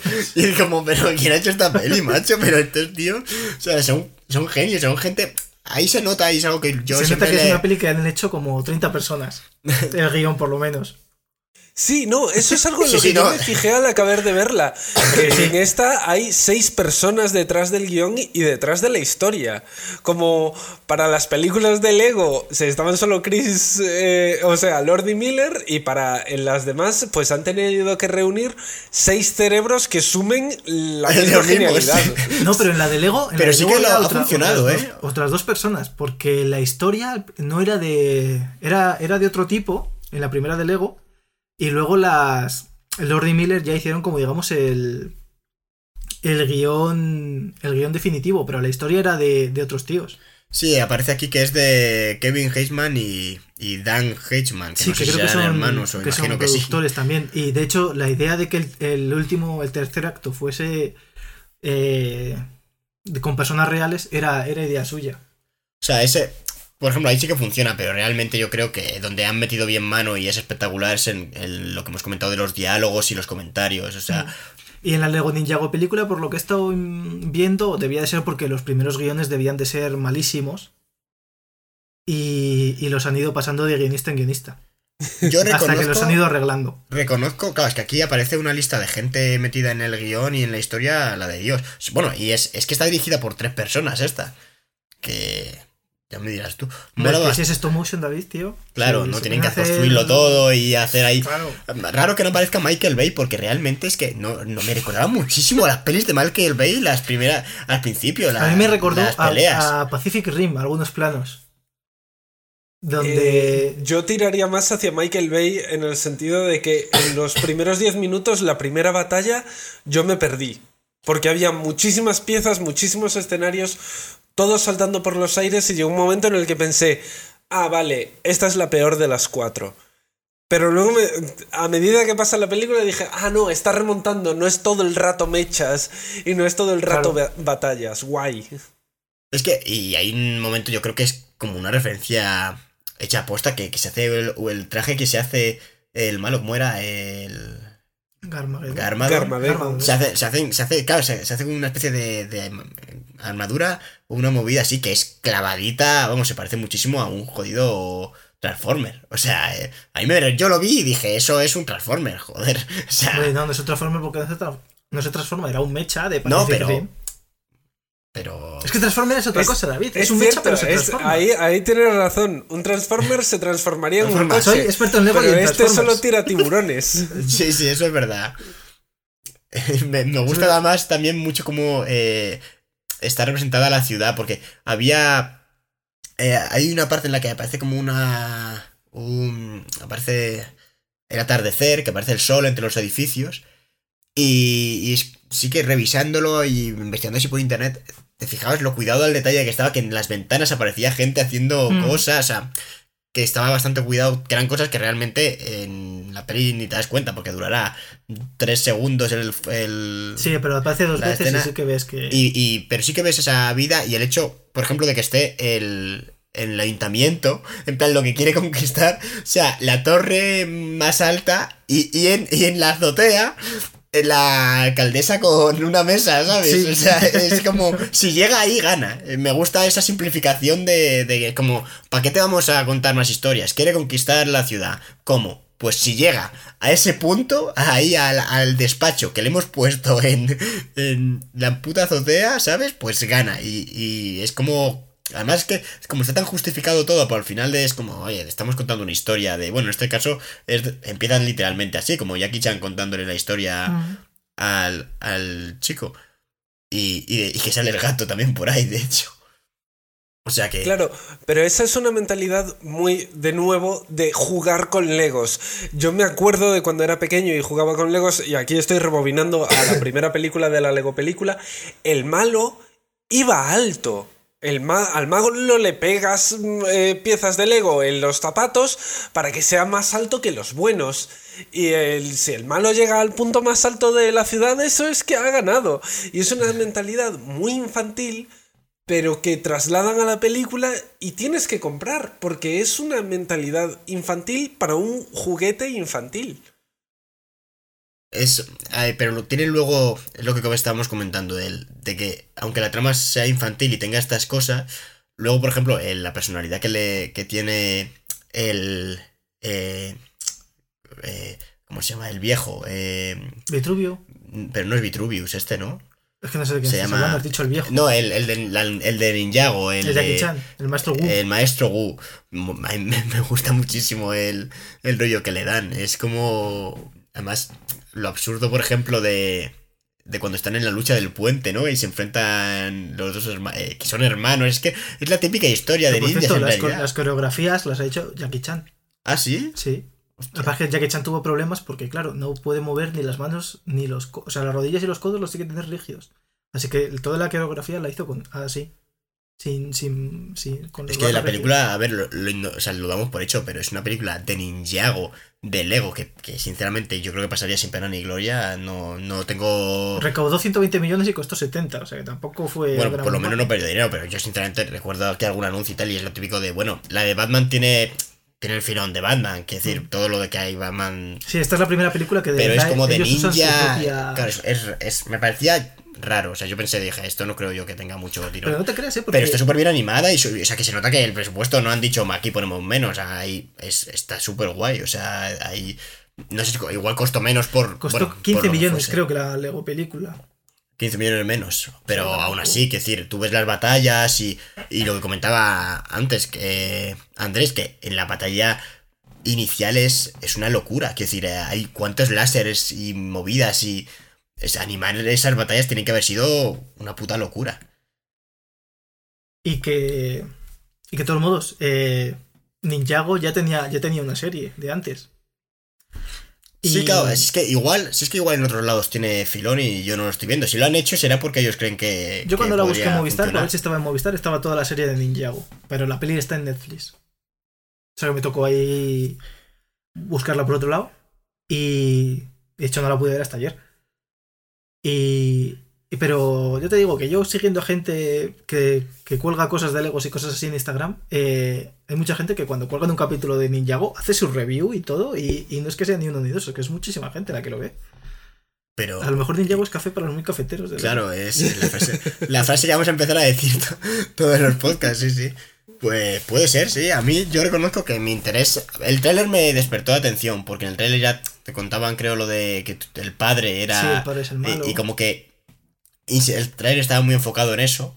eh, y eso estaba bien, que no te vendían una peli de ninjas con Lego, sino que te vendían, que bueno, que es lo que es, pero, pero te vendían el trama familiar. O sea, eh, la imagen, yo recuerdo de, de la llamada, el móvil. Ay, te he llamado sin querer, habrá sido mi culo. Sí, sí, sí, sí. ¿Y, y me has llamado por algún motivo hoy? No, no. Que, que va. Claro. O, o cuando me gustan mucho los juegos de. de. eh, hace 16 años pasó algo muy. O sea, cuando hay eh, la primera batalla o Sí. que, que hay esa tensión eh, patern- paternofilial ahí a muerte y mola bastante que al final, eh, cuando. bueno. eh, cuando recogen, ¿no? Eh, los compañeros le dicen, ¡buah! Ha sido súper intenso. Y él, no, no ha pasado nada. Yo no he visto nada. Y ellos, ah, no, no. O sea, se hacen los locos también, no sé. Son tonterías, pero que realmente está. Este, está como muy, muy me, gusta, construido. me gusta mucho cómo está doblado Garmadon. Y es el, el tío. Sí, está súper guay. Sí, sí. El que lo dobla es el que hacía de Povedilla en Los Hombres de Paco. Que también era el malo de, de la segunda parte de Mortadelo y Filemón. Y también fue nominado al Goya por. Es que no me sale el nombre, estoy haciendo tiempo. Pero fue nominado. fue nominado al Oscar por El hombre de las mil caras. O sea, al Oscar no, al, al Goya, perdón. Y se llamaba Carlos. Ay, ese es el que hacía de, el que hacía de Povedilla, macho. Que yo tengo una foto con él. De hecho, me lo encontré en Segovia una vez. En el acueducto. Eh, Y te voy a Carlos dar más tiempo diciendo que en la versión original eh, hace pone la voz a Garmadego. Garma. Joder. Garmadero. Me ha gustado. Gar- Sí, Armadón, eso. Armadón. Al malo le pone la voz eh, uno de mis actores favoritísimos del mundo mundial, aparte de uno de los hombres más guapos que hay sobre la Tierra, que es Justin Theroux, el protagonista de Leftovers. Sí. Ah, amigo. Y en este caso es Carlos Santos, que a mí me encantaría que fuese el próximo malo de una peli de Bond. Porque lo hace muy bien. Y, de hecho, en, en la peli de Mortadelo y Filemón, que era una puta basura, lo mejor es él. Hablamos de la segunda película. De la segunda, de la segunda. La primera Ah, es una vale. obra de arte. Atemporal. Una obra de arte atemporal. ¿Tú no has visto la primera de Mortadelo y Sí, Filemón? sí, sí, varias veces, como para no verla, pero sí. Ahora ya no la repiten tanto, pero hace unos años sí que la ponían un montón. Y No, espero que os hayáis visto la de animación de la gran aventura de Mortadelo y Filemón contra todavía. Jimmy el Cachondo. No, y, y es verdad que hablaron bien de ella, sí que es verdad. Y se No, hace unos cuantos años, no, no. Porque la vuelve a dirigir Javier Fesser, que es el director de la primera película. Y, pero es animación, así que estiran los chistes y estiran las coñas hasta límites insospechados. Es buenísima y una de las mejores pelis de animación que se han hecho en España jamás. Y yo creo que está por encima de la primera película de Mortadelo y Filemón. Uy, eso es palabras mayores. ¿eh? Acaba, acaba de afirmar Cristian que es una obra de arte atemporal. Si es algún problema, David, lo solucionamos luego al acabar el podcast. Si, si crees que no lo es, lo solucionamos luego. No, pero ¿vale? me, ha- me ha- me ha hecho gracia el- esa contundencia. esa- la primera película de Mortadelo y Filemón es una obra de arte temporal. Lo, lo- o sea, lo- lo pondremos entre comillas en- con En imágenes lápida. muy bonitas en, en Twitter, ¿sabes? Para que se recuerden las citas célebres de Cristian. O sea, pues- Bastante tengo con recordar las tuyas. ya verdad. Pues. A ver, de. Si queréis. No sé si tenéis algo más que decir de la película de Lego Ninjago, la verdad. Yo te voy a decir que de Mortadelo y Filemón, el tío que hacía de Mortadelo en la primera película, que luego lo cambiaron por el gilipollas ese de Edu, de Edu Soto, le- un saludo para él, si algún día quiere venir, eh, eh, era un cartero que conocía a Javier Fesser, al que le llamaba Mortadelo porque se parecía mucho. Y a mí me parece un gran acierto en la película. Pero no, es- no era actor. No era actor. De hecho, luego se pasó al porno. Sí, sí, otro dato que os doy. Inventado, real. Puede que sí, puede que no, No. que la gente lo busque. Madre mía. Página de confianza. Eh, pues. Ah, y es el, es, es el recio el que le dobla en español, el actor de la que se avecina, al maestro Wu, que es un cambio muy drástico, el de, de Jackie Chan a, al marisco De recio. hecho, en la película de Lego Ninjago, a mí me gusta mucho el doblaje quitando las partes en imagen real eh, al principio que aparece Jackie Chan hablando con la voz del recio. a mí me gusta. Y a mí me parece. Fíjate que yo no me di cuenta de que era la voz suya, porque la verdad es que no veo la que se avecina, pero. Pero. A mí porque la estaba viendo con mi hermano mayor y me lo dijo. Es que sí que me sacó de, de esa voz no corresponde a la edad que tiene este hombre, porque Jackie Chan es mayor. Y, y la voz que le ponen en español, mm, no, o sea, no corresponde. Es que, es que te saca. A mí dije, ¿esto qué es? Pero luego, verdad que como en la animación no te enteras, o sea, pues en la animación está súper bien. Y luego, el que le pone la voz a, a Joy es el niño de Águila Roja. Wow. Que como nadie se acuerda de Águila Roja, pues, ala, Pues ahí os dejo yo- pensando. Yo, ni, ni me puse a verla, o sea, ni me acuerdo ni me puedo Ni acordar. se acuerda o sea, de Águila Roja ni del niño. Pues ¿Pero con Águila datos- Roja ha acabado? Águila Roja, Eh, Seguro que está- la siguen es, como, es- poniendo en algún es como sitio. cuéntame, está llegando a la actualidad. si pones el TV a las 4 de la mañana, está Va a empezar a Roja. conectar con Cuéntame. Nos vamos a enterar de que Águila Roja es un Alcántara. Sería lo mejor que podía ocurrir, ¿eh? A lo mejor lo hacen rollo Assassin's Creed. ¿Te imaginas que en realidad el Carlitos este, ¿no? Se llamaba Carlos, el protagonista. Es, está, Está en una máquina, ¿no? está en Viajando. una máquina y es, claro, es. Alcántara. Sí que me gustaría ver a algún Alcántara hacer el salto de fe, ¿eh? Ese de. de- A todos. Pues, pues yo creo que vamos a hablar ya de, de la última película, de la Lego Película 2. En, de 2019 mm, dejan paso, o sea, en la historia sí que están metidos y se nota bastante en el guion eh, eh, Phil y Christopher, pero eh, en la dirección aparece, yo no les conozco, reconozco, valga la redundancia, que no los conozco. Trisa Hagan y Mike Mitchell. Eh, A lo, a mejor, mí- Tri- a lo mejor Tris Hagan tiene algo que ver con. Vamos a, vamos a Gunn. empezar a, a unir, a hacer una especie de top, yo creo, o algo así, para personal. Eh, a mí la Lego Película 2 me, me ha gustado menos que la primera película, pero a su vez yo pensé que me iba a decepcionar más. O sea, no sé, me esperaba peor, pero me gustó los derroteros por los que, por los que tiró. Me gustó menos sencillamente por el...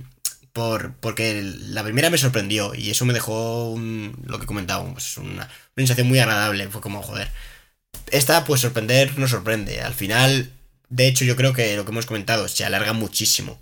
Pero los chistes y los y las frasecitas siguen funcionando muy bien. O sea, a mí el.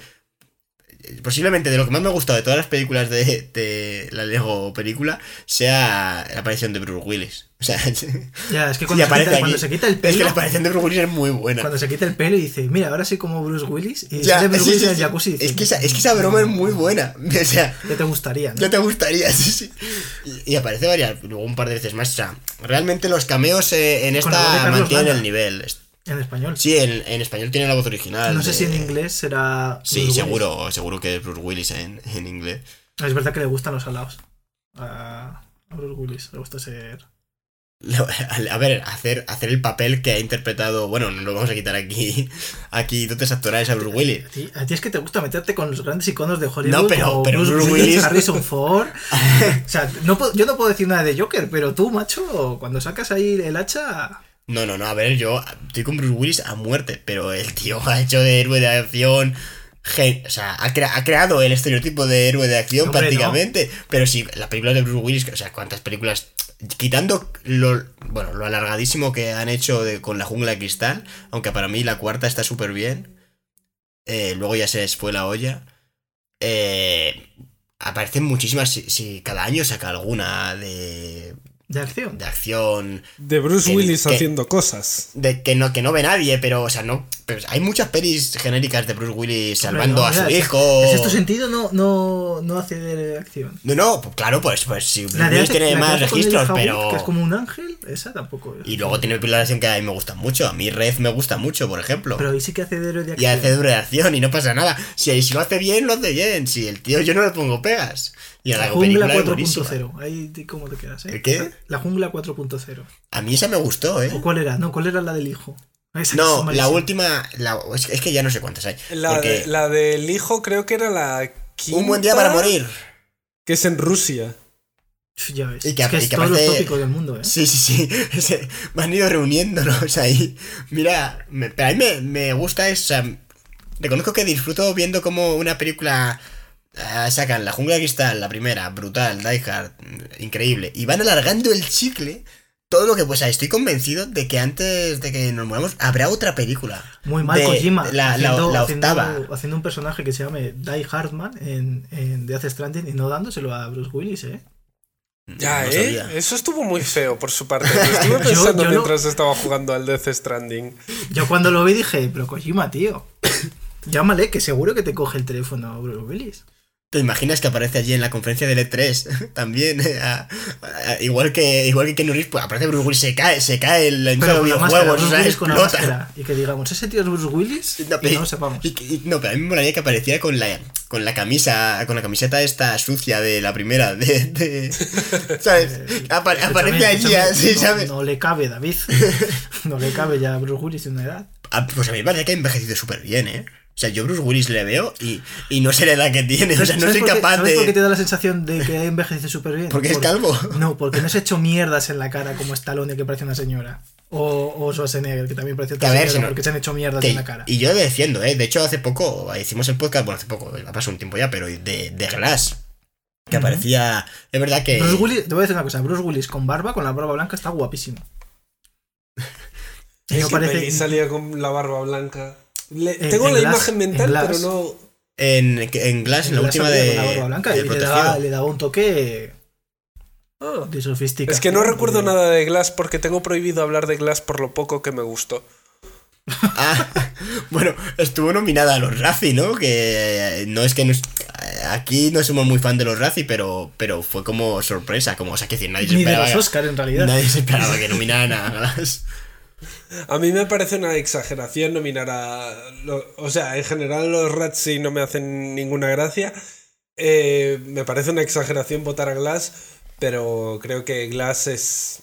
eh, mm, fueron 8 euros que tiré a la basura yendo al cine a verla. Nosotros sí que la defendimos, la verdad. Aquí A mí me gustó, Nos parece, a mí sí que verdad que nos parece la más floja de las tres, Sí, pues, pero, pero bueno. es está- con diferencia la más floja, pero hostias, no O sea, el está, no está para decir, esta es de las peores películas que ha sacado este año. Porque el No, otro día estuve viendo la de Men in Black y es un desastre. No, la nueva Men in Black no, no tengo mucho a verla. bueno, la nueva, la tercera y la segunda, si nos podemos a contar. Ya, Men bueno, es que también. Es que Men in Black solo, solo hubo una buena, macho.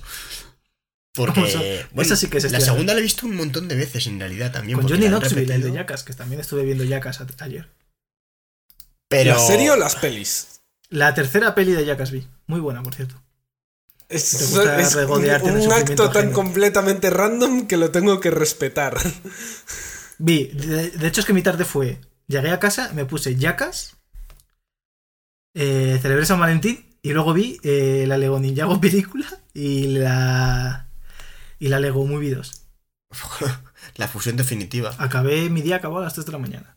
Pues, a mí, eh, no hemos comentado que una de las cosas buenas que tiene la Lego Película 2 es que no sale Will Ferrell, solo sale su voz. Y dice, ¿dónde están mis pantalones? Sí, O es verdad, sea, es verdad. Que, me, que es, ¿ves? Otro chiste tonto, pero que funciona súper bien, porque en la, en la primera peli mola bastante como...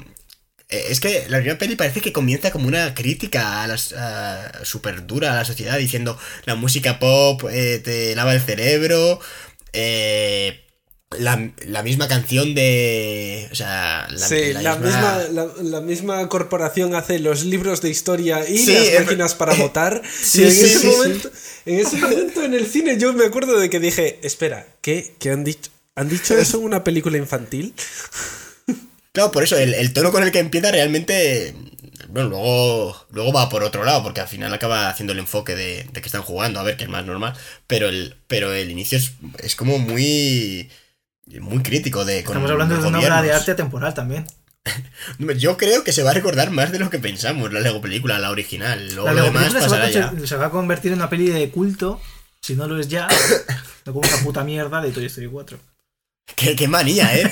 Es increíble. Es que es, que es increíble que... que Ah, ahora que se 4 convierta en una película de culto, una película en la que sale Will Ferrell, yo lo siento, a mí Will Ferrell mm, tiene cosas que están bien, pero, pero eh, a un personaje que, que a mí me gusta tanto como Sherlock Holmes le hizo lo que le hizo, la última película es, este, este hombre es lo peor que le ha pasado a, a, a cualquier referencia o sea, a- al, al canon holmesiano en la vida. O sea, este, este tío es lo peor. Y el, y el otro hombre, ¿cómo se llama? Ese No, pero también otro hombre, John miseria. El otro Sí. hombre se- luego tiene películas Es muy buen la de, joder, pero que- en la que sale este- en los Brothers Sisters. Sí, sale con este Y- también. Pero. Ah, no. No, no, no, que va a salir en los Brother Sisters. no, me, no me sustituyas a, a Joaquín Phoenix por Will Ferrell, por favor. Sería una película totalmente diferente y, Explotaría. y o sea, el- sí, sí, el- el- o sea, cambiaría literalmente todo. Toda la película. O sea, solamente. no, menos mal, menos mal que no le llamaron a este. claro, imagínate. Claro, y es raro, porque todas las películas que hacen ahí en pareja, hay bastantes pelis ¿no? que han hecho juntos. Son como. Eh, Stiller Cody. y Owen Wilson. Sí, el rollo, sí, sí. Pues. A ti, Chris, que, que. O sea, la segunda. ¿En qué orden pondrías la- las pelis de Lego? Para ir concluyendo. Lego Batman, la primera. Es la que más gracia me hace y con la que mejor me lo paso. Eh, luego la Lego película. La Lego película 2 y Ninjago. Pero. Pero te quiero decir que. La nota que. Si tuve que poner notas. La peor nota sería un 7 a la Ninjago película. O sea, sí, a la Ninjago película. Sí, sí, sí. A ti, Andrés, ¿cuál es la que más te ha gustado de, de las cuatro? Yo sí, también, si tuviera que hacer un ranking, pondría primera a la Lego película, luego Ninjago, luego la Lego película 2 y después Batman. Ah, pues como la mía, vaya. Igual. sí, sí, clavado. Eh, yo tendría que, volverme a ver la de Batman, porque para el podcast sí que me he conseguido ver las tres anteriores y la de Batman la verdad es que la vi un par de veces en su día, o sea que, que sé que me gustó mucho. Pero... Pero seguramente la con la que me quedaría de todas formas de la que más me ha gustado sería la Lego película, sí. Porque ya no solo por ser la, la primera, sino es que tiene comentarios muy, muy acertados. No se me hizo mucha gracia. La verdad, o sea, cuando se ponen, por ejemplo, a discutir, es que es una tontería, pero lo de. Lo, lo de. Que ha tenido una idea en su vida y es una. Y es un sofá de dos plantas. Y de repente, y de repente dice, creo que es el malo, dice, pero esto quién lo ha construido, eh, pero si te pones arriba y estás en el centro, ¿cómo puedes salir sin molestar a nadie? Y la gente de abajo no puede ver bien porque ve entre eh, hay un montón de cu- piernas colgando. Yo cuando lo, yo cuando lo pensé, digo, no son legos, no cuelgan las piernas cuando se sientan. Bueno, a ver. es una idea Ostras, eso es para los cierto. Como experto en Lego te lo digo. Y por eso es, eh, él es el especial. O sea, por, Yo también soy bastante especial. Sí, ¿verdad? Emmet. Pues no, pero. Pero. y me hizo gracia que encima es, es como si hecho algo tan simple que, que ha pasado desapercibido. O sea, que, que es como una especie de, de oda a la mediocridad en ese momento, ¿no? Y- porque está, está sup- A ver, la. ¿Estaréis de acuerdo? Bueno, por lo menos a mí me lo parece que, que al final el, eh, la historia. Lo que es el viaje del héroe está algo forzado. Porque realmente Emmet. Que Pero es que, no O sea- sí, o sea, pero es que la profecía se lo ha inventado. la profecía, bueno, lo de que la profecía se le inventa mola más porque además en la escena inicial es súper evidente. Que, que, es, que es una. Bueno, luego dices, igual la peli va por esto, es así de, de absurdo, y lo es. Pero es verdad que cuando el tío dice, cuando hay esa confesión de me la he inventado, es mentira, dices, es que. Que encima luego se muere. Y luego aparece el fantasma y dice, perdóname, Emmet. Y, y- y aparece con el hilo colgando. Sí, sí, que sí, eso y al con- principio yo pensé que, que le estaban manipulando a alguien. Y no, no, es que es, que es así. O sea, así, tío, los fantasmas Yo pensé que iba a salir, eh, eh, yo que sé, alguno Batman a- o alguien desde No. arriba haciendo el paripé de vamos a ver si este nos salva así y lo motivamos. Pero, pero nada. Y dice, no, no te lo puedo decir porque, o sea, perdóname, antes no te he podido decir, no te lo he podido decir porque me he Me he muerto. muerto. Es- es- a mí me, a mí me encantó. Sí, es que está, está realmente bien, la verdad. Y ya te digo, lo que menos me gustó de la segunda es que el rollo de los viajes en el tiempo, me, me- vale, me, me- o sea, me moló que hicieran ese giro, pero, pero se alarga muchísimo. Me moló muchísimo lo de las referencias. A Doctor Who Doctor y a- Who, el, Regreso al Futuro, Sí. Skynet. Y cuando dice, voy a volver a. eh, voy a volver al pasado hasta que me salga bien. Mm, Y le rompen la esa, ¿no? Es como. Es que como el hilo de. El cabo de guion que, que puede quedar suelto, ¡pam! fuera. Porque es verdad que pasa una cosa muy rara. Cuando están debajo del. del. de la lavadora, de repente. Como que cuando llega ella. El mundo del ego invade Mm. esa zona. Es, es como raro, no sé. Es que es como Pero un poquito como que muchas en- en preguntas teoría- ya en teoría los alturas. Legos no tienen vida, pero luego sí tienen vida, por lo que se ve. O es que están jugando. Es que hay un punto, yo creo que en la Lego Película 2 se pasan con las metareferencias y rompen sus propias reglas. Sí, Hay un, hay un diálogo en la pelea final de Emmet contra Emmet en el que el más mayor, el malo, le dice, no, solo somos el reflejo del pensamiento subconsciente de un niño en, eh, eh, que se enfrenta a su, a su propia hermana o una cosa por el estilo. Destripa- creo que dice. Claro, destripa la psicología del, del, del niño que lo está imaginando todo, pero al mismo tiempo no hay nadie jugando con ellos. No es, es como una realidad paralela y no te queda del todo claro. En la película, en la primera película, te queda claro que todo lo que está ocurriendo es una extensión del niño y que el discurso final que da Emmet lo da al mismo tiempo el niño y Emmet, porque son la misma persona. Pero en la segunda, ¿quién es el Emmet viejo? ¿Sigue siendo el niño? ¿Es él en su propio conflicto? Es muy raro. Es que se les va de las manos porque cuando, por ejemplo, o sea, aparece la palabra fin a lo- a- dos veces aparece, Sí. cuando- que es como aquí ha terminado todo, porque claro, en realidad si siguieran sus normas, si han dejado de jugar y demás, en fin. Pero intentan, claro, eh, como que el juego, el plot twist que, que había en la original, por ejemplo, no funciona igual aquí. Eh, Hay, como una especie de imitación y demás y no... Y a mí me parece que no acaba de cuadrar igual. Porque lo que tú dices, Andrés, es que yo creo que rompen su. Yo también estoy de acuerdo que rompen las reglas de, del juego. O sea. De, del juego. Sus propias reglas del, del propio universo. Del Lego. Y además me. Es como que es consciente. No sé, hay, hay personajes como con más consciencia de, del mundo exterior que. Que los otros. Pero bueno. Aún así, yo creo que sigue funcionando bastante bien, la verdad, y, y sacar una tercera parte, yo me la vería. No sé si habrá algún proyecto en, en mente, la verdad. No. Yo no Pues he- verdad por lo que he estado no mirando, no he visto nada. Yo no he que- leído nada Ay. sobre. A ver, tienen un universo para explotar realmente. Pueden. Yo es que esta- pagaría hasta por ver remakes de. ¿Tienen los derechos de todo Star Wars? Vería remakes de Star Wars en Lego. Los vería. Tienen los derechos, los derechos los tiene Lego, pero es que el problema es la Warner. ¿Por qué? El Marvel no, o sea, Disney no quiere tener nada con Marvel. Por Disney- eso, Disney no quiere tener nada con Marvel. o sea, uy, Marvel no, con Warner, perdón. Con ah, Warner. claro, porque Lego pertenece a Warner. O los Claro, los distribuye. Una cosa No, así. los derechos, los derechos de, de cinematográficos son sí que los tiene Warner. Pero claro, como al final sale Batman, sale tal y sale no sé quién, no quieren verse con ellos en, en la misma película, que es una chorrada realmente. Porque les beneficia, pero no quieren que sus, sus marcas se vean con otras marcas. Sí que leí que es que, lo estaba buscando porque no estaba para confirmar los datos de que se estaba haciendo una película de Lego que era eh, se- Bionicle.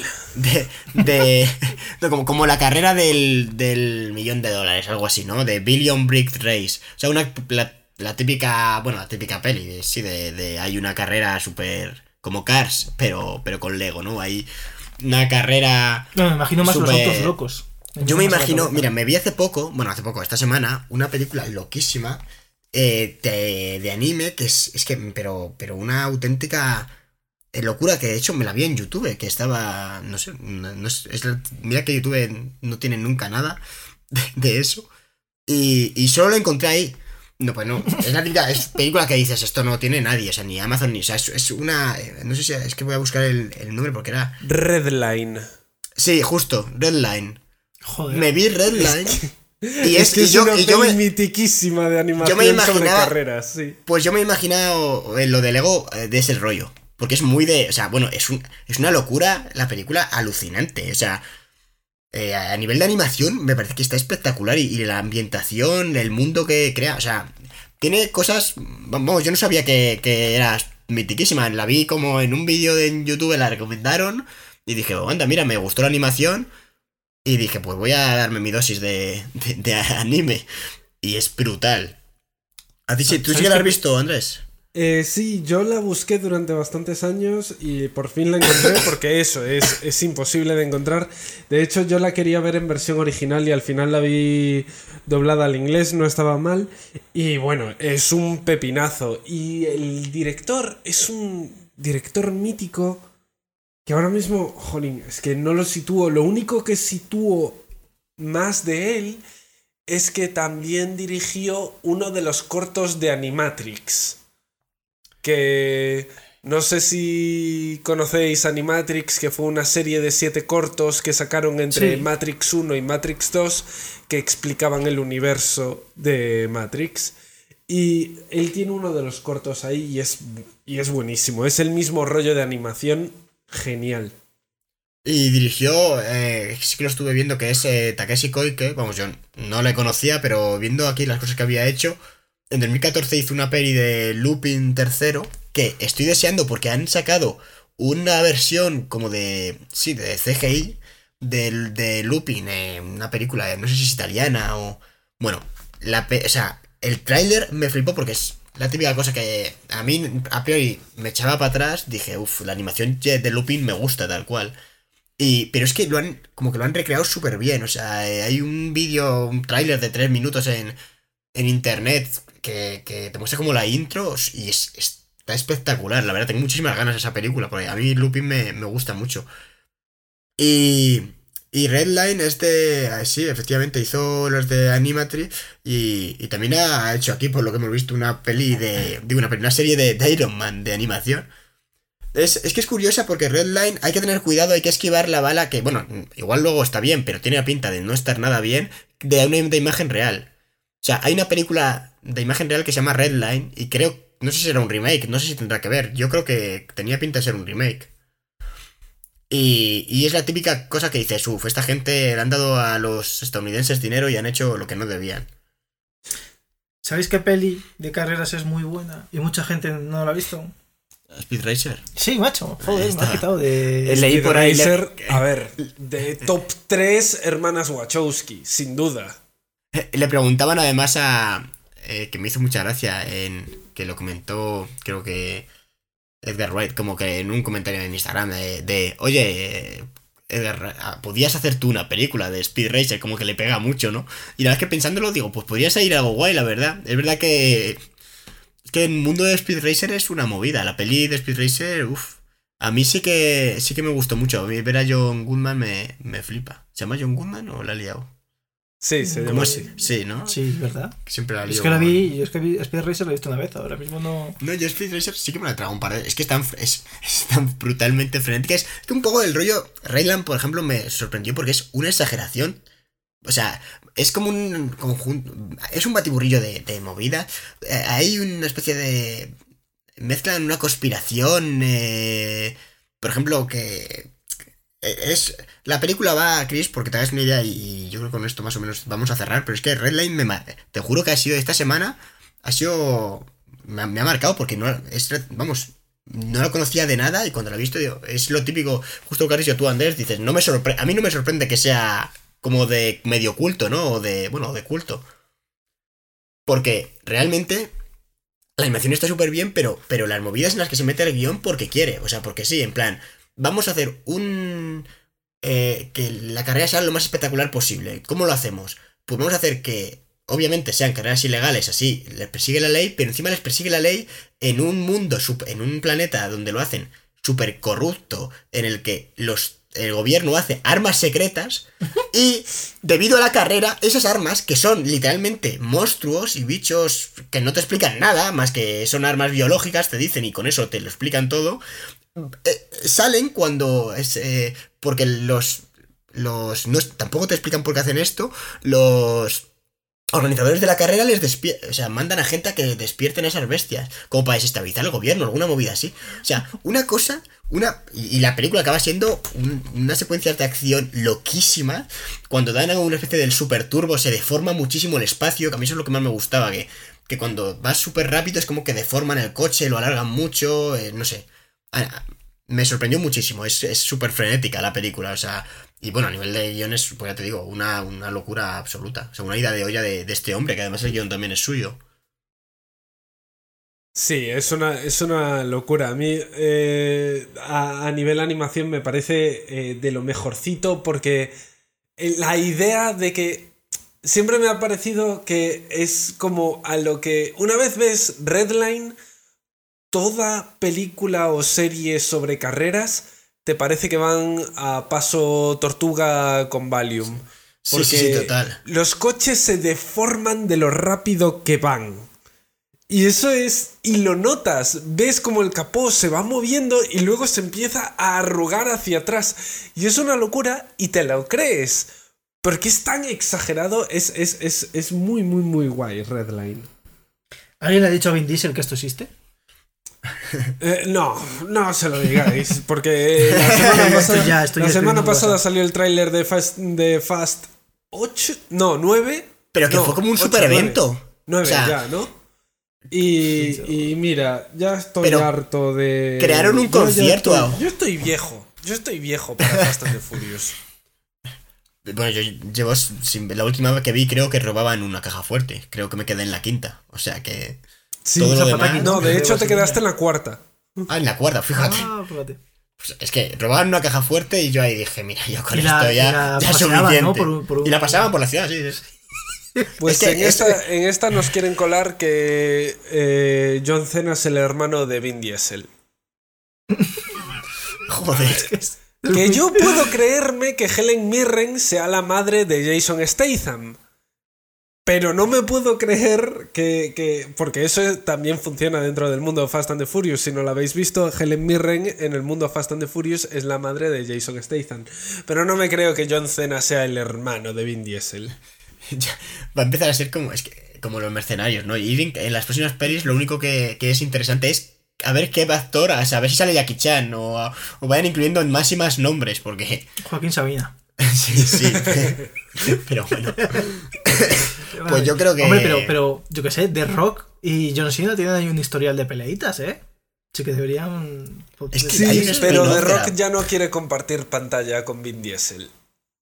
Joder, Esto es toda una movida muy grande, pero básicamente desde que murió Paul Walker, Vin Diesel se ha adueñado por completo de la saga Fast and the Furious. Todas las películas tratan sobre el personaje de Toreto y eh, algunos miembros del cast se han hartado de ese rollo, entre ellos eh, The Rock. Y ahora Bueno, The eh, Rock eh, tiene también, su... también te digo, Es que me parece normal, ¿eh? Porque ver Vin Diesel en la película eh, eh, cada, cada dos años, porque cada cuánto sale una película de Fast and Furious. ¿Qué han Dos, hecho? tres años. Pues es que es una. No sé si iban a cumplir como 10 años o no. hombre, yo creo que ha cumplido más de 10 Ah, años. más, ¿cuántos? 10 películas eran, igual. Llevan Es que sacaron- nueve- Esta es la novena película y la saga Fast and the Furious empezó en el 2002. Yo era muy pequeño. así, Yo vi ¿eh? la primera siendo pequeño. Es verdad. Sí, sí, sí. Es que no sé. Que leí de. de igual era eso, que van a cumplir. Eh, 20 años. a lo 20 mejor. años y, y haciendo 10 películas o algo así, puede ser. Que es una auténtica brutalidad, o sea. Pero, lo peor- lo peor es que yo me, sor- me sorprende porque, a ver, eso sí que es. Eso sí que es, y lo es el me- café para cafeteros, porque realmente, como no te gusten, yo que sé, a mí no me llama nada la atención, ¿eh? Ver ninguna peli de Fast and Furious ya a estas alturas. Bueno, ni, ni, ni siquiera las primeras, pero, pero a estas alturas ya, la décima o la novena, o, y han hecho hasta un spin-off de, de Jason Statham y, Y The Rock. y, la, y de Rock pegándose. Quiero decir, imagino que eso era el dijo Vin Diesel, vale. Pues si no queréis, yo hacéis un spin-off, yo no salgo en esta. Bueno, no sé si sale, igual si sale, pero. Pero imagino Luego que. The no. Rock también había tenido movidas con otro. Es que son- esa gente tan fuerte tiene movidas con gente más No, pero es fuerte. que The Rock también es del rollo de, de yo soy el primer, lo primero aquí. Va, le ha ido bien. Peleitas de egos. Sí, exactamente. Pues, pues yo creo que podemos terminar ya, porque ya. Ojalá fuese peleitas de actuación, macho. Pero no. Que joder. No, actora- actoralmente no creo yo que vayan a luchar mucho. Pues, pues nada, chicos. eh, Andrés, darte las gracias porque hayas venido hasta aquí. Encantado de venir siempre. Y, bueno, Cristian, recuerda rápidamente a la gente eh, dónde nos pueden escuchar o, seguir. Bueno, Andrés, a, ti, eh, ¿dónde te pueden escuchar? Eh, nosotros en Beta Readers ahora mismo estamos en un hiatus. De todas maneras, podéis encontrar nuestros capítulos en iBox y en Spotify. Y en nuestra cuenta de Twitter es Beta Readers Pod 1. Pues, pues ahí lo tenéis. Eh, recuerda, Cristian, a nosotros, bueno, realmente con que pongan cine cosas donde sea, solemos aparecer ahí. Sí, sí, de hecho se ponen cine cosas en YouTube. O sea, en, en Google ya los lleva ya a aparece, por eso. Estamos en Spotify, donde cada vez nos escucha más gente. Eso es sorprendente. Estamos en Evox, donde cada vez nos escucha menos gente. Y estamos en YouTube, donde cada vez nos escucha menos gente también. Así que. Vamos por temporadas, hombre. Sí, Ahí- yo que sé, a la gente pues si le gusta, si le gusta La culpa es del algoritmo, Cristian, ya está. Sí, nos tiene locos. Pero. Pero la cosa es que nos escuchen, compartidlo con vuestras familias y allegados. Que no nos escuchen solo las nuestras, por favor. Buah, a mi familia no creo que me escuche, Cristian, pero, tampoco, pero- me, parece, me parece eh, bien. Eh, pues, pues nada, muchas gracias por acompañarme también. Ya le damos bastante vergüenza. como para- Madre mía.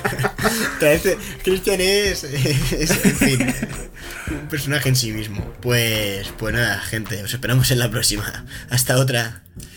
Adiós. Chao.